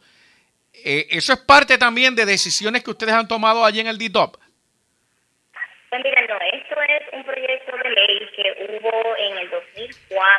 Era un proyecto de ley, es el proyecto 293, y este es un proyecto para este tipo de incentivo para, eh, eh, es un cobro como para ambiental, ¿no? Para conservación ambiental. Usted dice cuándo fue, en el 2004. 2004, así mismo es. 2004. Anda para el sirete, o sea, estamos hablando de que van 19 años de esa ley y ahora es que se va a implementar. Usted tiene razón. Nosotros ya tenemos en conocimiento en una reunión con la senadora Maricita, con los alcaldes, Ajá. el pasado, y nosotros lo que hicimos fue pues, darnos la tarea de implementar esto, porque esto es importante y es Claro. para culebras. Entonces, pues lo que había que hacer un registro de residentes Bonafide y los alcal el alcalde de Culebra junto con nosotros, con CHMES, con la senadora, hicimos el registro, hicimos lo que solicitaba el proyecto de ley y entonces ahora lo vamos a comenzar. Así que definitivamente nosotros eh, queremos continuar ayudando a las islas de Vieques y Culebra. Esto es importante porque eh, ellos ellos van a tener ese presupuesto disponible para, para, para el pueblo y usted sabe que pues estas son islas pequeñas, son muy turísticas Ajá. los gastos también, ellos también necesitan invertir en su infraestructura. Así que esto es beneficioso para los habitantes, es un logro eh, definitivamente para nuestra administración y este, como usted dice, 19 años que estaba esto pendiente y al fin no implementarlo para beneficio de la isla de Culebra. No, no, este, me, me dejó con la boca abierta, o sea que hace 18 años esto no se había implementado. Definitivamente que es un logro, sí, sin lugar a dudas. Así mismo es. Así mismo es, y más cuando es un fondo permanente para preservación ambiental y usted sabe que estas islitas son tesoros. Eh, Culebra es una isla hermosa, Vieques es una isla hermosa, la tenemos que cuidar. Necesitamos el presupuesto y los fondos disponibles para hacer estos trabajos tan importantes, así que definitivamente esto es parte de todas esas mejoras y, esa, y esos beneficios que estamos dándole a los habitantes y a los residentes de las islas. Hay un proyecto de ley pendiente para Vieques y Eso le iba a preguntar, porque el alcalde de Vieques va a decir si se lo dieron, si se lo dieron a Culebra, me lo tienen que dar a mí también. Pues fíjense, la senadora Maricita eh, también nos informa que hay un proyecto de ley, Ajá. el 571 en el Senado, que está pendiente también para la isla de Vieques, así que también se ha solicitado para la isla de Vieques. De hace 19 años también, eh, secretaria. No, no, no, no, este es del 2021. Este es del Oh, bueno. 2021, así que eh, se, se tiene que hacer el mismo proceso que se hizo en Culebra. Ya una vez implementamos este de Culebra, nosotros esperamos que entonces la legislatura trabaje con este que está pendiente en Vieques. Vamos a ver cómo fluye esto y si tiene de alguna manera eh, resultado positivo. Esto va a iniciar en Culebra, luego se hará con la lancha de Vieques, pero la iniciativa responde a que los residentes de Vieques y Culebra puedan llegar a tiempo a las islas municipios y si hay espacio en la lancha, ¿por qué no aprovecharlo? A esto le vamos a dar seguimiento pendientes a la red informativa. La red le informa. Cuando regresemos en más noticias del ámbito policiaco, señores. Libre bajo fianza el hombre residente de Guayama que hizo como 20 mil llamadas al 911 para eh, bromear, etcétera, etcétera. Pero lo que reclama la defensa de esta persona es que tal vez él no está apto para, para envolverse en un proceso judicial, al- tiene algún tipo de padecimiento mental. Vamos a darle seguimiento a esto, también tocamos otras noticias del ámbito policíaco. Es lo próximo, la pausa, regresamos. La red le informa. Señores, regresamos a la red Le Informa. Somos el noticiero estelar de la red informativa de Puerto Rico. Edición de hoy viernes. Gracias por compartir con nosotros. La unidad investigativa de crímenes cibernéticos del Departamento de Justicia presentó cargos criminales contra Carlos Soto Rodríguez.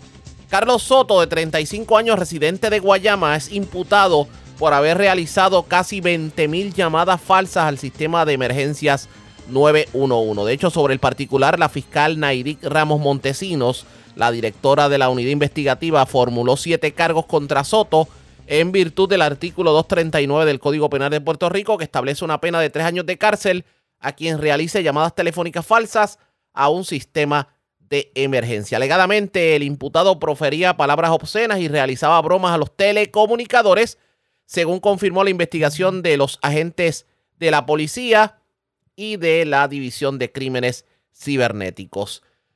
¿Qué ocurrió en el tribunal? Pues eh, se allanaron a la regla 6, obviamente irán a vista preliminar, y la persona está libre bajo fianza. Logró pagar la fianza por fiador privado. Tenemos cobertura sobre el particular. Vamos a escuchar en un inicio las declaraciones que hiciera la fiscal a cargo del caso, quien pues entiende que, que obviamente hay que encauzar criminalmente a la persona, pero reconoce que esta persona tiene algún tipo de padecimiento y tal vez como que no lo miran tanto como cárcel. Debe haber algún otro tipo de castigo para persuadir a las personas que no cometan esto de este error de estar llamando al 911. Vamos a escuchar lo que tuvieron que decir los fiscales del Departamento de Justicia. Unidad Investigativa de Crímenes Cibernéticos del Departamento de Justicia de Puerto Rico en el día de hoy va a radicar siete denuncias por infracción al artículo 239 del Código Penal. Eh, sobre este artículo, eh, ¿qué se estaría imputando o qué elementos cumplir? Se está, eh, eh, cumplió todos los elementos de- del artículo 239. Eh, se va a estar imputando, estará haciendo mal uso del sistema de llamadas de emergencia 911. En esta ocasión se le señala a él por haber hecho cuántas llamadas. Sobre 20.000 llamadas. ¿En qué periodo de tiempo? En 10 meses. Eh, sobre esta llamada, no sé si tienen el dato desde cuándo identifican este caso. Tenemos toda la información, todo eso es producto de la investigación, pero en este momento, como todavía no se han radicado eh, ¿verdad? Los, los cargos, eh, no podemos eh, brindarle detalles de, de la investigación. Se hizo un, line- un line-up de voces.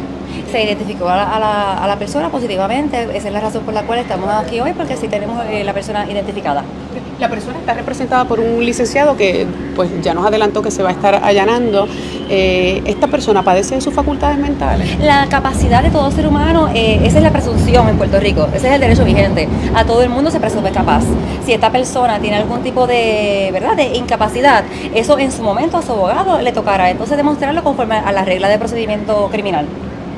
Si se allanan en el día de hoy a este proceso, ¿qué va a ocurrir entonces ahora? Que entonces el caso sería señalado para la vista preliminar, en la fecha que el tribunal, tribunal deter- determine. Ok, Y durante ese tiempo entonces que sus abogados pueden presentar lo de la ley 240. Eso es así, si esa fuese la determinación, que lo desconocemos. O sea, vamos, yo desconozco si la persona tiene algún tipo de condición, eh, o sea, eso no surge de, de mi investigación. Eh, entonces, el licenciado tendría la oportunidad de presentar esa defensa durante el proceso. Ya para el comisionado, ¿es la primera vez que se topan con un caso así? Sí, es la primera vez. Han habido casos en otro momento, pero casos pequeños que no. Pero esta es la primera vez que radicamos un caso que se llega a, esta, a este nivel. ¿Y por qué hacerlo? Por la cantidad de llamadas. Y era, fue- como le dice, le dijo la fiscal, fueron como 20 mil y ya estaban creando un problema en el sistema. O sea, teníamos miedo que llegara un momento en que ocupara todas las líneas y las personas no pudieran utilizarlas. ¿Desde cuándo logran identificar este caso? Nosotros ¿Desde qué identificamos, a- nosotros a principios de año, eh, nosotros empezamos el año pasado, pero son muchos telecomunicadores a los de 150 y las llamadas, nos concentramos en la llamada de emergencia. Entonces, de momento empiezan a ver que hay un número que se repite continuamente y ahí es que percatamos, hacemos nuestra investigación y eh, nos hacemos la querella. Y la persona ocupaba incluso varias líneas en una misma llamada. Sí, llegó un momento en que ocupa hasta cinco líneas. En términos económicos, ¿cómo afecta esto la dependencia? No, no, no, no tenemos ningún problema en términos económicos, sencillamente es que tenemos que estar al tanto del buen uso del sistema, el buen uso de las llamadas y estar disponible para cualquier ciudadano que tenga una emergencia, que estemos ready siempre para ello. Me imagino que ya esta me la puede contestar a lo mejor el, el- el agente investigador. ¿Cuál, es el- ¿Cuál era el propósito de esta llamada? Eh, pues no sé, porque ocupar todas las líneas del sistema 911 uno puede pensar cualquier cosa. Lo que pasa es que el compañero agente investigador no te puede eh, contestar llama- eh, en específico preguntas que surgen de la investigación porque el caso todavía no se ha radicado. ¿Y No él es solo o le van a estar radicando cargos a otra persona? No, no, es un Eh, solo sospechoso. ¿Colaboraba alguien con él? No, no, es un solo sospechoso. Es un solo sospechoso. Pero hay un motivo por el cual se No hicieron todas estas llamadas. Me encantaría poderte contestar, pero no puedo contestarte la pregunta. ¿Quién identifica a la persona por voz? ¿Lo, lo- ¿El personal? El personal del 911 estuvo en la línea y lo confirmó. ¿Hasta cuántas líneas hábiles hay dentro de, de la, la empresa? de la Nosotros tenemos alrededor de 55 a 60 líneas entre los dos centros. Ok. Entre los dos centros. Pero no, para aclarar, no las ocupaba todas. No, no, no. ocupar no. hasta tres. Él llegó hasta Simultáneas. 4 o 5 dependiendo. Cuatro o cinco. ¿Llegó, a lle- ¿Llegó alguien a esa residencia en algún momento de estas 19 mil llamadas? ¿En algún momento alguna patrulla No, llegó a esta residencia? Nunca hubo emergencia. Nunca hubo una Siempre emergencia. identificaron que no era una Que no emergencia siempre, real. siempre. Siempre se identificó. Es que eso es parte de la investigación, no- es que él no puede entrar. Pero eh, definitivamente, si el Departamento de Justicia, una vez le radicaron la querella y la Unidad Investigativa de Crímenes Cibernéticos evalúa la prueba del caso, se puede erradicar es porque hubo un mal uso, es porque la persona no tenía una emergencia que reportar. Eso está tipificado, mal uso del 911. Mal uso, sí. Otro de los que tuvo la oportunidad de hablar es el abogado de, del perjudicado, quien dice que va a pedirle al tribunal una evaluación psicológica porque entiende que su representado no está emocionalmente preparado para afrontar el proceso. Sí, nos vamos a a la regla 6 en el día de hoy. Eh, obviamente ya nos entregaron las denuncias. Eh, son siete cargos por el artículo 239, que eso es hacer llamadas falsas al sistema de 911 y ¿verdad? dar aviso de algo que no ha sucedido. ¿Qué dice él? Él está tranquilo eh, ¿verdad? dentro de su, de su forma de ser. Él, no- él no es una persona como, común y corriente como nosotros. Eh, pero eso es parte de lo que se va a estar planteando hoy en sala. Obviamente todavía no hemos entrado eh, a, la, a la vista. Van a plantear. Hoy en, en, en regla 6 nos vamos a llenar. Eh, posteriormente a eso, una vez nos entreguen las denuncias, pues entonces vamos a, a estar radicando una moción al amparo de la regla 2- 240 para ver si, si mi cliente es, es procesable o no es procesable. Y le pregunto con respecto a eso, ¿tiene algún historial que se va a estar presentando con esa Nosotros tenemos una evidencia y vamos a solicitar otra que no está en nuestro poder, ¿verdad? Para que entonces el tribunal eh, emita la orden correspondiente para que entonces se provea esa información. ¿Padece de sus facultades mentales esta persona? Bueno, por lo menos eh, en mi carácter personal, eh, la vez que yo lo entrevisté y estuvimos hablando, pues, pues sí, es una persona que para mí pues no cumple con, con- con ser procesable, pero eso no lo voy a dictar yo. O sea, el- el, eh, una vez se radique la 240, pues entonces el Ministerio Público y, y el, y el- y el Estado va a estar este, trayendo a, a unos psicólogos, etcétera, se va a evaluar, se va a generar un informe y ese, ese informe entonces posteriormente se va a estar discutiendo en una vista anterior a la vista preliminar. Sí, eso ocurre antes de la OEP para saber si es, es imputable o no es imputable. Eh, una vez se dilucide esa situación, pues entonces se, si- se sigue con el, con el proceso ordinario, que es la vista preliminar. ¿Le expresó por qué razón, si alguna, verdad, realizaba esta llamada? No es que, ¿sabes? Vuelvo a lo mismo, él no sabe lo que se está enfrentando. Realmente ahora mismo, pues, eh, no sé si han tenido la oportunidad de entrar allí. Si lo ven, lo ven en una esquina asustado, tienen miedo a las cámaras. Él no entiende el proceso. No está entendiendo el proceso y por lo tanto es por eso que entonces queremos solicitar a 240. ¿Y tiene familia? La mamá falleció y, y los hermanos viven fuera de Puerto Rico y por lo tanto aquí en Puerto Rico no tiene familia. O sea, que él vive solo eh, en esa, con la condición que usted menciona, o sea, que ¿en qué condiciones él vive? Él vive en condiciones infrahumanas. eh, hay una persona que se está haciendo cargo de él en todo este proceso, lo está llevando todas las situaciones que, se le han dado y se le han hecho eh, para cumplir con todo. O sea, él no tiene, él no tiene la intención de evadir eh, este proceso, a pesar de que no lo comprende en su totalidad. Este, vive solo en, un residencial, el residencial, residencial Carioca en Guayama. Pues nada, este, ¿qué puedo decir? Él, él es un personaje en Guayama. Cuando dicen Carlito, pues te van a decir, lo encuentras en, en un, en un puesto de gasolina que, que es famoso allí del área. Así que pues estamos aquí eh, eh, ¿Y, defendiendo. y estos equipos electrónicos, computadoras, eh, teléfonos, de dónde entonces él podía costearlos o eran de él? Bueno, en, no sé, ¿verdad? Todo el equipo electrónico que se, que se, se le ocupó, ¿sabes? Yo, esa parte de la evidencia todavía no, no se ha descubierto. ¿eh? Estamos esperando regla 6, la Teléfonos, horarios para 240, hacer llamadas. después la vista preliminar, después de la vista preliminar, entonces empezaría lo que es la regla 95, que es el descubrimiento de pruebas. Ahí yo puedo decir, mira, habían 15 teléfonos, había uno, habían dos, pero al momento de esto, pues, si esa es la información que da el Ministerio Público y la Policía de Puerto Rico, pues, pues entonces son ellos, ellos conocerán lo, lo que se ocupó, ¿no? Así las cosas, esta persona está libre bajo fianza, fue diferida su fianza, la pagó un fiador privado y la vista preliminar en este caso está señalada para el 7 de noviembre. Y ya en otras noticias del ámbito policíaco, en condición estable se encuentra un hombre de 42 años que fue agredido, un hecho ocurrido en la avenida A, intersección calle 7 en Barrio Vero de Santurce, aparentemente recibió heridas abiertas y hematomas en diferentes partes del cuerpo. Ileana Echevarría, oficial de prensa de la policía en el cuartel general con detalles. Saludos, buenas tardes. Saludos, muy buenas tardes a todos. Al momento tenemos que una agresión grave fue reportada a eso de las 9 y 33 de la noche de ayer, hechos ocurridos en la avenida A, intersección con la calle 7 en Barrio Obrero. Según el informe preliminar y en circunstancias que se encuentran bajo investigación, una llamada al sistema de emergencias 911 alertó a la policía sobre la situación. Al llegar los agentes al lugar, el personal de Universal Ambulance se encontraba brindando los primeros auxilios a un hombre identificado como Víctor Medina de 42 años. El perjudicado presentaba múltiples heridas, siendo transportados por los paramédicos hacia la sala de emergencias de un hospital del área para ser atendido por el médico de turno, quien luego de evaluarlo diagnosticó múltiples heridas abiertas y hematomas en diferentes partes del cuerpo. Al hombre le tomaron varios puntos de suturas en las heridas recibidas, siendo trasladado posteriormente a otra institución hospitalaria para que continúe con el tratamiento.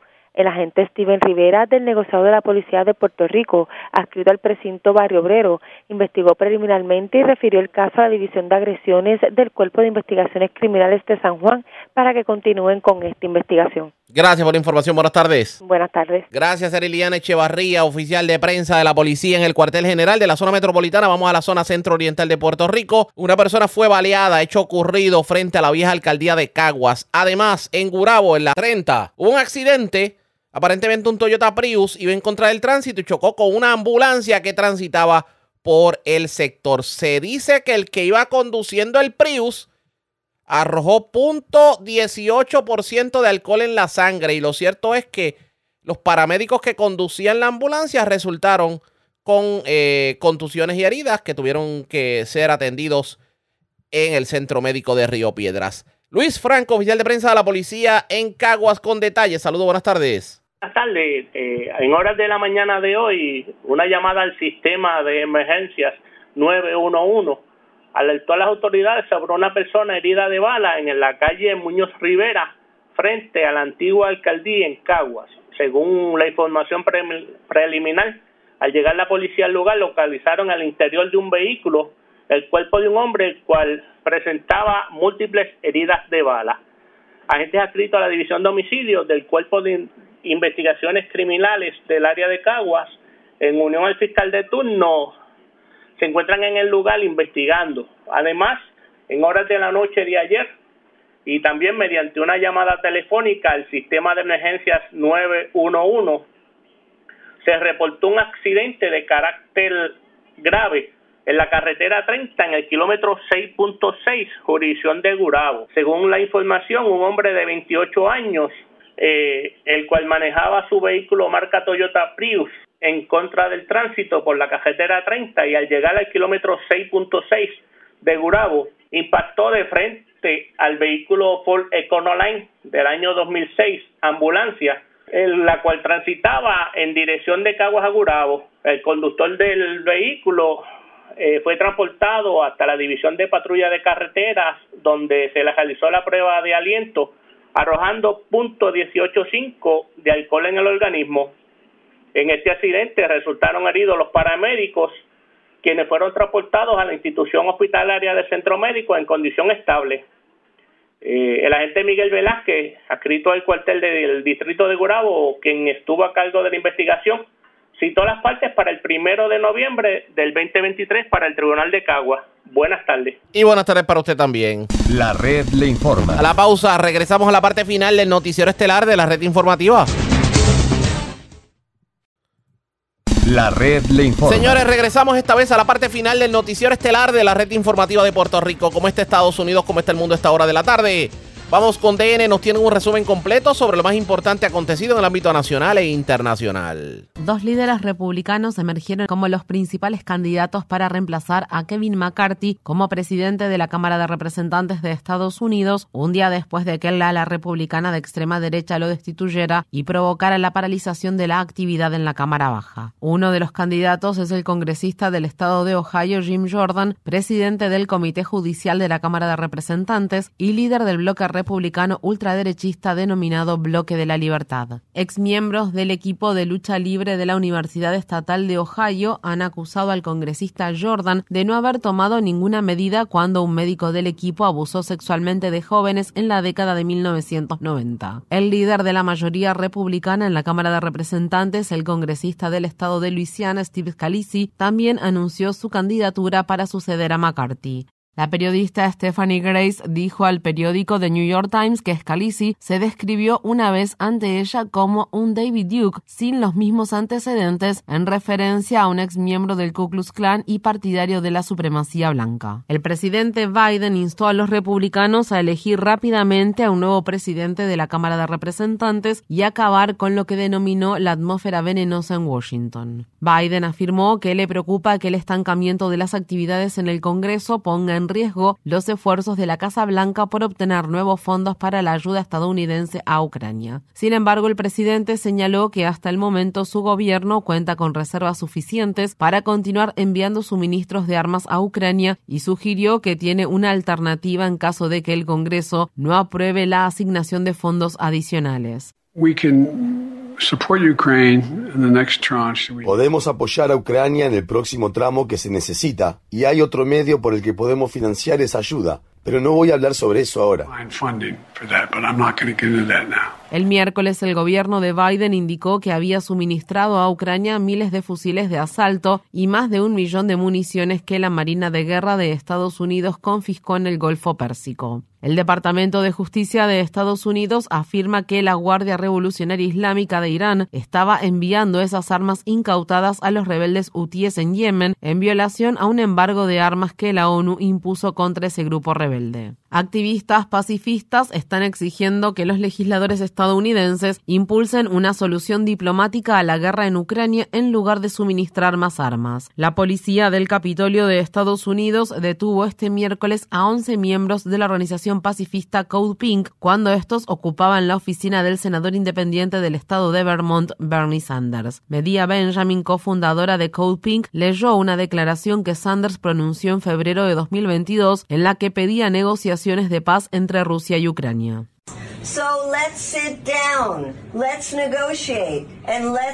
Sentémonos a negociar y busquemos una solución diplomática. Eso fue lo que dijo el Bernie bueno. Ese es el Bernie que queremos, no el otro Bernie que aprueba miles y miles de millones de dólares en armas y afirma que no se puede hablar con Putin. Y tenemos una respuesta de una sola palabra para Bernie cuando dice que no se puede hablar con Putin, porque nos la ha dicho a nosotros. Le respondemos, inténtenlo. Queremos ver cuál sería el resultado de una conversación de Biden con Putin.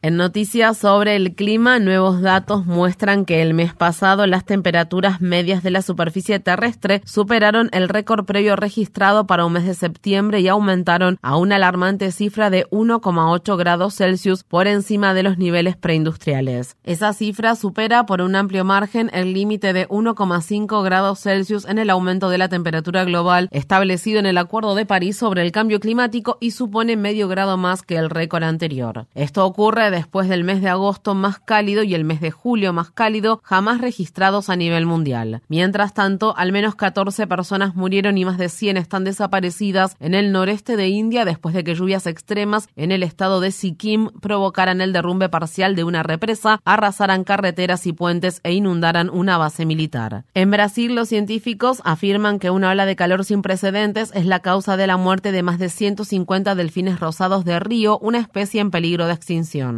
El hecho ocurrió en un lago del estado brasileño de Amazonas donde la temperatura del agua alcanzó los 39 grados Celsius. Las autoridades brasileñas afirman que la selva amazónica se enfrenta a una grave sequía que podría afectar a medio millón de personas para finales de 2023. Un nuevo estudio publicado en la revista Science Advances revela que las lluvias monzónicas que sustentan la selva amazónica se están acercando a un punto crítico de desestabilización y podrían caer pronto en un 30%, lo que provocaría una muerte progresiva de la vegetación. El gobierno de Biden suspendió 26 leyes ambientales para acelerar la construcción del muro fronterizo entre Estados Unidos y México en el estado de Texas. Las exenciones eluden la Ley Nacional de Política Ambiental Nacional, la Ley de Aire Limpio, la Ley de Agua Potable Segura, la Ley de Especies en Peligro de Extinción y la Ley de Protección y Repatriación de Tumbas de Indígenas Estadounidenses, entre otras. Es la primera vez que el gobierno de Biden hace uso de la autoridad que le confiere la Ley Real ID para no aplicar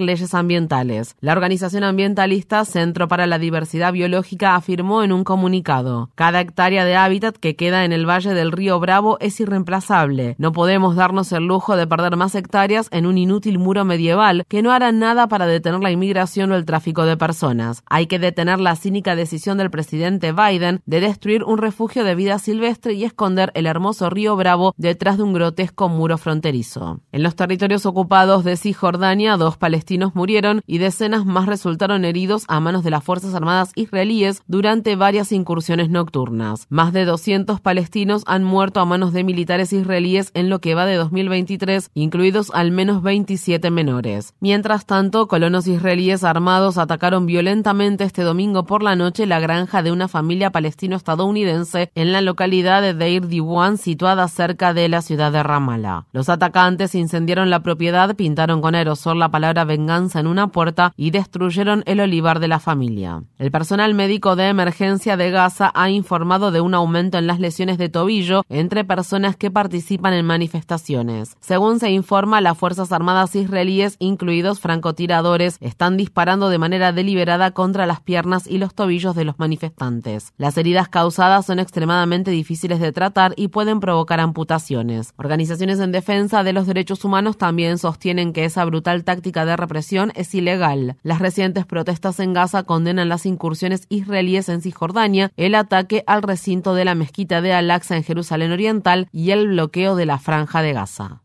En Egipto, opositores al presidente Abdel Fattah el-Sisi afirman que han enfrentado actos de violencia y otros obstáculos que les impiden inscribir a sus candidatos para las elecciones presidenciales que se celebrarán en diciembre en ese país. Según la ley egipcia, los candidatos tienen hasta el 14 de octubre para obtener al menos 25.000 firmas de sus seguidores. Sin embargo, decenas de personas han sido detenidas al intentar presentar sus firmas, mientras que otras han sufrido ataques por parte de grupos violentos bien organizados integrados por activistas a favor del gobierno. Estas fueron las palabras expresadas por Rania El Sheikh, quien afirma que su delegación fue atacada por un grupo de matones mientras intentaban recabar firmas.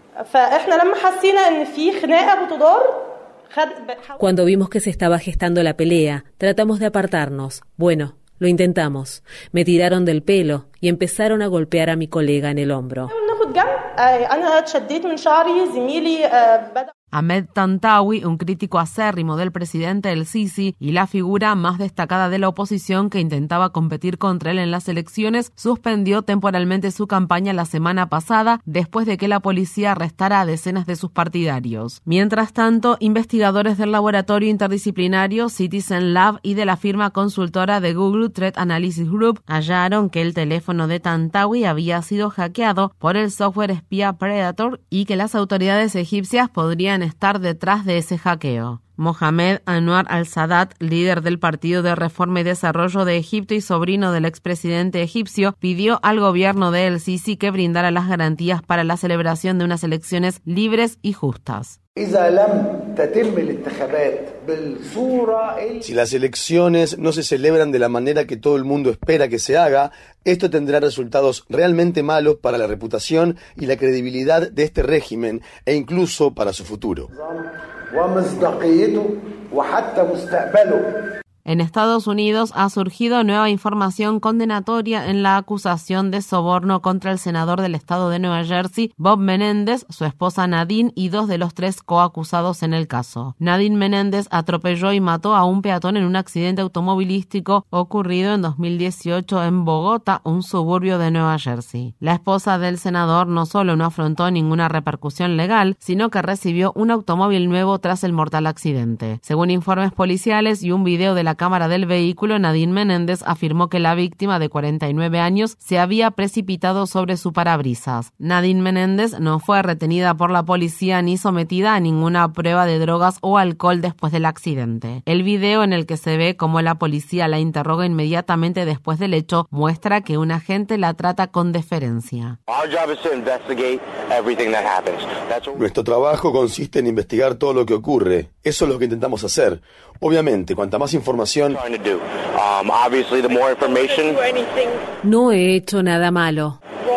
No, no. No, no. Um. Mire, lo entiendo, lo entiendo. Si la gente nos puede ayudar, eso agiliza nuestra investigación, porque... Yo no estaba. Sí, podemos exonerarla de cualquier delito. Quiero que llegue a su casa y se sienta cómoda, y que ya no esté aquí. ¿Sabe lo que le digo? No tengo nada en su contra. El fatal accidente tuvo lugar antes de que Nadine Menéndez se casara con el senador, pero mientras ambos mantenían una relación. Nadine Menéndez recibió un Mercedes-Benz nuevo valuado en 60 mil dólares cuatro meses después del accidente. La red le informa. Bueno, señores, enganchamos los guantes. Regresamos el próximo lunes a la hora acostumbrada, cuando nuevamente a través de Cumbre, de Éxitos 1530, del 1480, de X61, de Radio Grito y de Red 93, que son las emisoras que forman parte de la red informativa de Puerto Rico. Le vamos a llevar a ustedes el resumen de noticias de mayor credibilidad en el país. Hasta entonces, que la pasen bien.